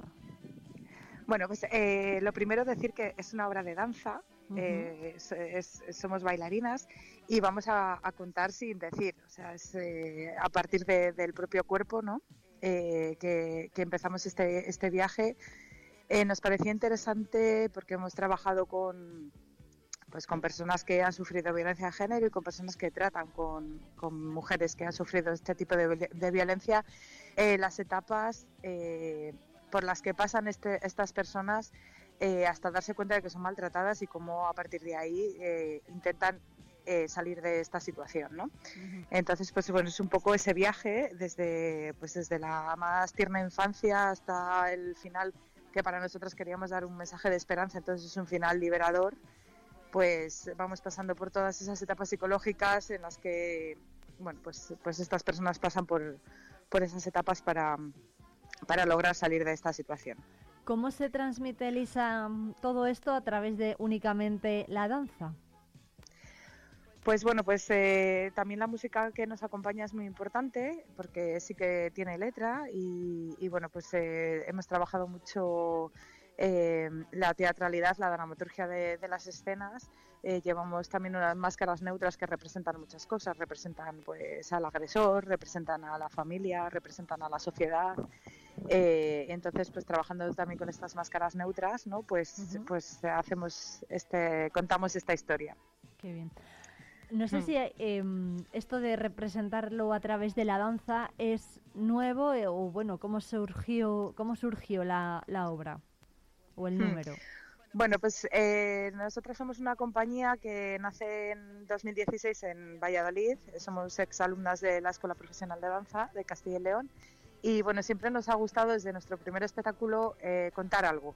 O sea, no bailar por bailar, eh, coreografiar por coreografiar, sino siempre llevamos un, un, argumento, una historia. Nos gusta bailar historias. Y, bueno, pues esta, esta obra surge al principio siendo como una pieza corta, porque bueno, nosotras pensamos que, la cultura, el arte, siempre tiene que estar muy conectada con la sociedad y con lo que pasa en la sociedad y reivindicar y contar cosas que, les pasan a, las personas, ¿no? Y situaciones actuales. Entonces, pues, pues bueno, eh, lamentablemente esto es un tema muy, muy de actualidad y pensábamos que teníamos que, hacer algo al respecto y contar algo. No, no se ve violencia en, escenas, pero tampoco hace falta. Bueno, nos hemos centrado mucho en la mujer que, y su situación, en su estado mental, en su estado anímico, eh, entonces nos parecía, eh, el resto ya se sabe lo que, lo que hay, no, no nos hacía falta mostrarlo en escena porque es, es muy evidente. Entonces no, nos, nos, importaba mucho lo que, lo que, lo que pasaba por, por la mente y por el cuerpo de estas mujeres. ¿no? Y de ahí surge de, bueno, pues una pieza corta que empezamos a trabajar un poco en ello y al final dijimos, bueno, pues a lo mejor se merece un espectáculo completo el tema. Así pues que ahí, ahí fue saliendo todo, sí. ¿Cómo ha sido la, recepción de, por parte de mujeres que a lo mejor hayan sido maltratadas? No sé si han tenido feedback en ese sentido. Pues mira, vinieron a, vinieron a ver eh, los ensayos generales porque queríamos, antes de mostrarlo al público, eh, queríamos tener un público como muy cercano y que nos, que nos pudiera decir cosas que realmente a lo mejor a nosotras se nos podían escapar, ¿no?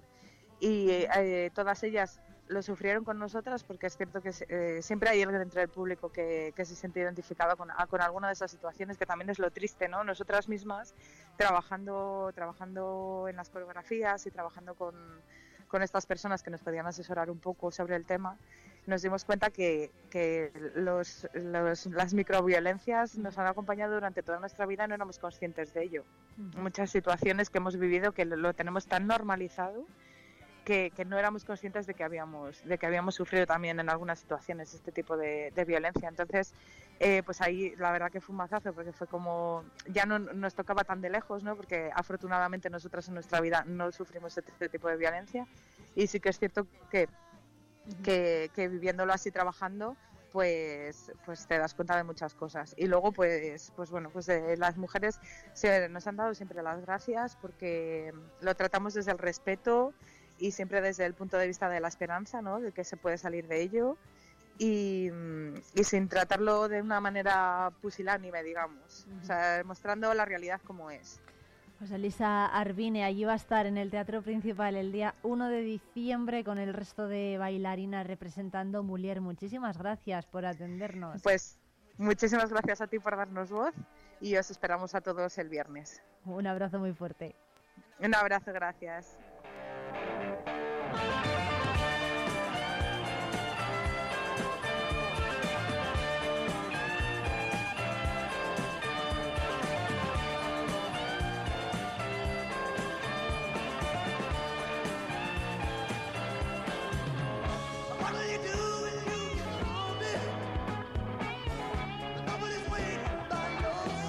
Estos días hemos conocido también la historia de Marisol. Ella es juez y, víctima también de violencia de género. Con ella han hablado nuestros compañeros de la 8 Palencia.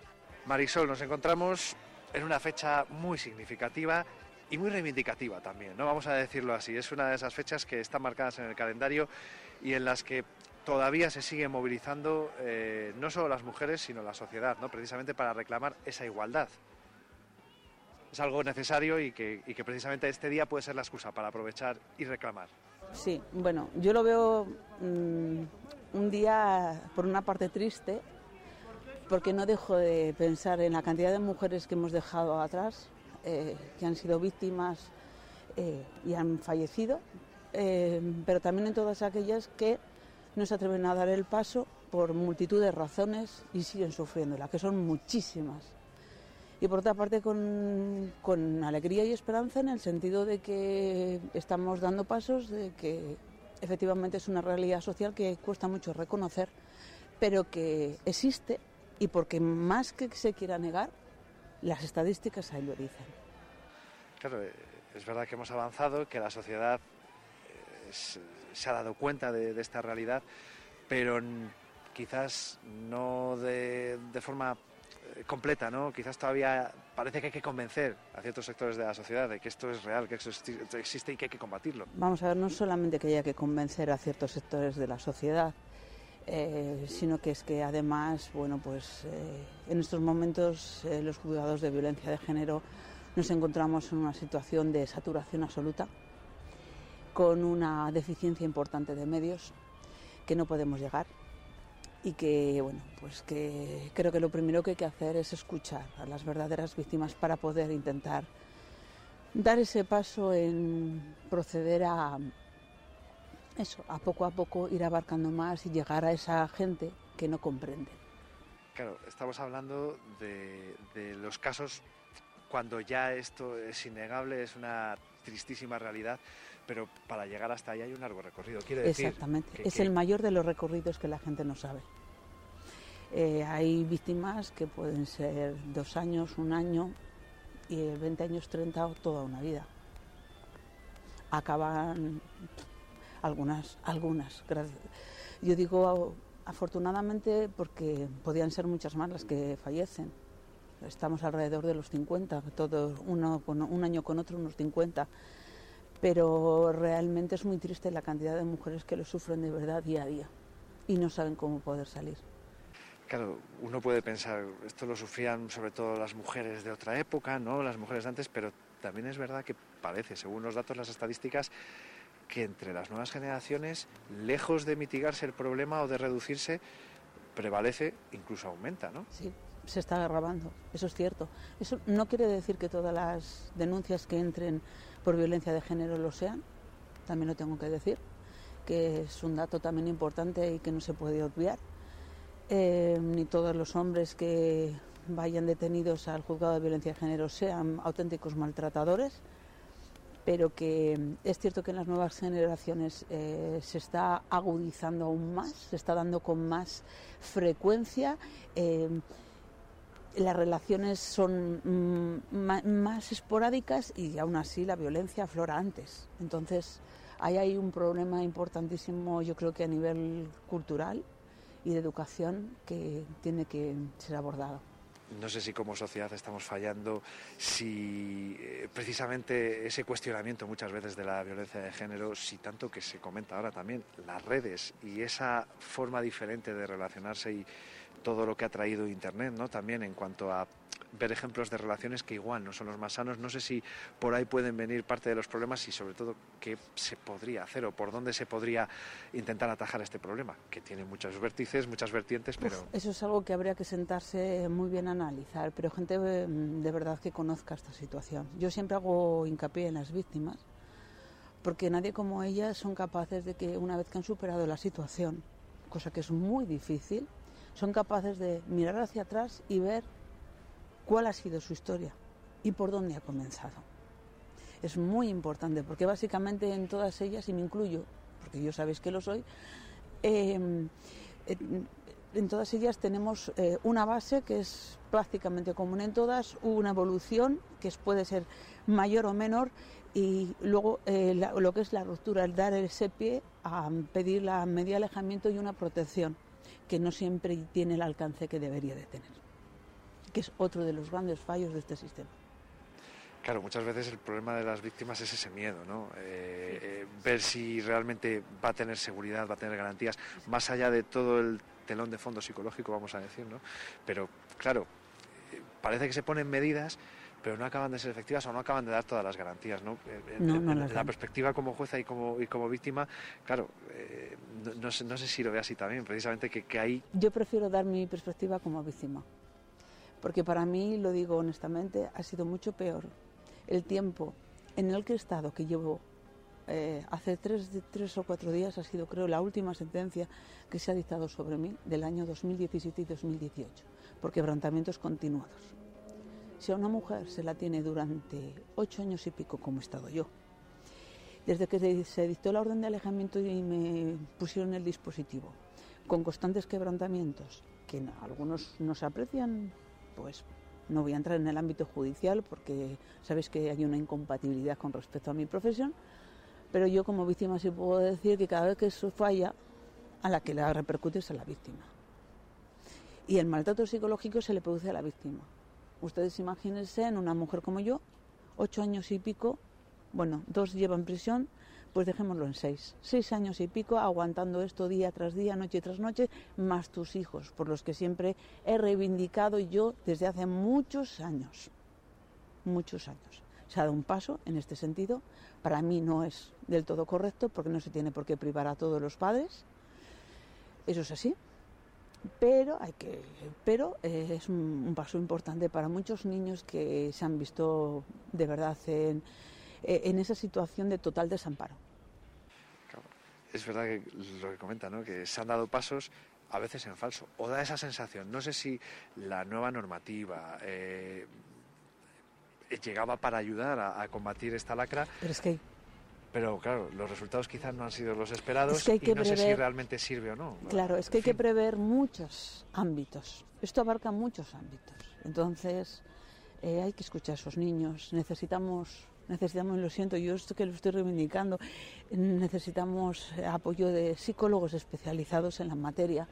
Eh, los jueces no tenemos todos los medios oportunos y eso redunda pues, en, todo, en una aglomeración enorme que no consigue los frutos que esperábamos, ni mucho menos estaba pensando que al tener esa doble, esa doble vertiente, ¿no? Como juez y como víctima, no sé si eso da una mejor predisposición a la hora de abordar los casos o de entenderlos, que también es un punto de partida yo creo necesario. Sí, yo, eh, por mucho que ha habido gente que ha considerado que yo no soy imparcial, eh, para mí no es cierto. De hecho, hay muchos hombres que pueden decir lo que hay. Yo mm, tengo esa doble visión, soy imparcial en todos mis asuntos y conozco como nadie cuál es lo que sufre una víctima, los pasos que está en el que los que está dando, dónde llega y qué es lo que le falta. Y eso es enormemente cruel. ¿Qué es lo que haría falta? Ya que, ya que es una jornada reivindicativa y que ha habido cambios en quienes tienen las responsabilidades, ¿no? tanto en el Ministerio de Igualdad como en el Ministerio de Justicia, ¿qué cambios necesitamos? ¿Qué haría falta para que se pudiese luchar de una forma más efectiva y ágil? efectiva y ágil. Vamos a ver, los procesos judiciales no pueden demorarse tanto tiempo. Eso lo digo desde el punto de vista judicial. Eh, pero como víctima no se pueden demorar tanto tiempo, sobre todo para ella.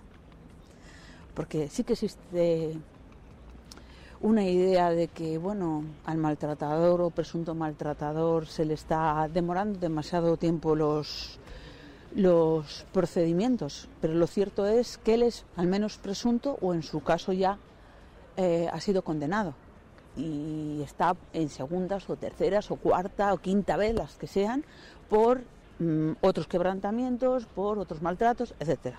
Entonces yo sigo reivindicando que la verdadera perjudicada es la víctima. A nadie se le pone un dispositivo por ponérsele. ¿De acuerdo? Y hay que hacer mucho en relación al dispositivo. No se puede tener a la víctima atada. Y lo digo porque yo lo he vivido, ¿eh? en primera persona. Claro, se la victimiza doblemente. De esa Exactamente. Se la victimiza doblemente y no se contempla. Claro, yo entiendo que gran parte de la solución vendría por presupuesto, lo que casi siempre manda, ¿no? Si hay más dinero, si hay más presupuesto, se podrá mejorar en todas estas medidas y dar más garantías también, que es lo que quizás hace falta. Sí, yo, a ver, yo, yo no creo que sea necesario. En esto, por ejemplo, que he dicho el dispositivo, no creo que sea necesario más dinero. Eh, creo que lo que se necesita es ajustar y ajustar en el doble sentido, tanto para la víctima como para él porque en muchas ocasiones tampoco se le da la opción de poder, si quiere cumplir la ley, hay bastante problemática a la hora de que sea así. Entonces, yo creo que tiene que darse para los dos. A ella no se la puede tener siempre en vilo, pendiente de que si él deja el dispositivo, no le deja, sube, baja, eh, no le funciona y siempre se le está llamando ya. Y lo digo porque lo he vivido, eh, diciéndola, quédese usted en su casa eh, hasta que se restablezca la señal no salga salvo causas absolutamente justificadas y lo primero que te preguntan es si estás en tu casa o donde estés y si tienes una persona que sea adulta a tu lado. Cosa que yo en la mayoría de las ocasiones no tuve porque tenía dos niños pequeños a mi lado que lo sufrían a la vez que yo. Con su experiencia como víctima y como jueza responsable de este área, eh, animamos a las mujeres que estén pasando por esta situación, a pesar de las dificultades y de las dudas incluso que puedan surgir, a que den el paso. Mm, merece la pena y sobre todo se puede salir de todo esto.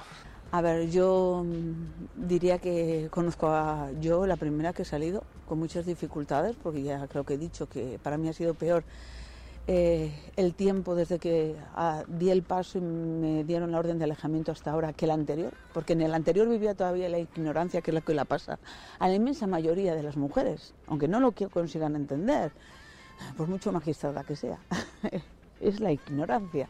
La ignorancia o el miedo a no reconocer una realidad que sabes que está. ¿no? Eso le pasa a todo el mundo. Pero realmente yo creo que lo importante es em, cambiar de vida. Tienes que cambiar porque esto te absorbe y cada vez te come más. Cada vez te come más. Yo, aunque me haya comido estos ocho años de juicios, que ya está bien, con constantes quebrantamientos, eh, y bueno, y luego el atentado contra todas las personas que han estado a mi alrededor, mi hermano, mi amiga, todas aquellas. Yo procuraba que nadie estuviera a mi lado. Bueno, pues a pesar de todo eso, yo he de decir que he cerrado capítulo y ahora estoy, pues eso, para ayudar.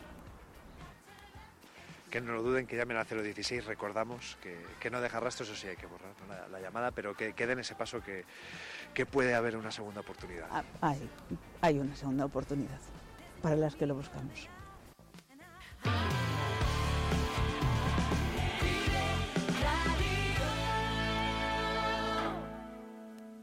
Riesgo Metal, tu taller de carpintería metálica, aluminio y hierro. También automatismos de puertas. Riesgo Metal, en calle de los Bordadores 20, Valencia. Vive la magia del cine con Cines Ortega y Avenida. Busca tu peli favorita y disfruta a lo grande en nuestras salas totalmente renovadas. Recuerda que los mayores de 65 años los martes tienen entrada a 2 euros. Los miércoles, el día del espectador, podrás hacerlo por 4,50 euros y si quieres celebrar tu cumpleaños con nosotros, disfruta del pack película, palomitas y bebida por 8,95 por persona. La magia del cine te espera en Cines Ortega y Avenida. ¿Te lo vas a perder? Entre Vinos te invita a disfrutar de unas navidades repletas de productos de calidad gracias a sus lotes especiales para empresas, clientes, familiares o amigos. Haz ya tu pedido por teléfono en el 979-714-089, en calle Curtidores 12 o a través de nuestra web vinoscongusto.es. Hornillos de Cerrato, un tesoro escondido en el corazón de Palencia. Descubre su encanto rural, su historia fascinante y su gente acogedora. Ven y vive la experiencia única de Hornillos de Cerrato.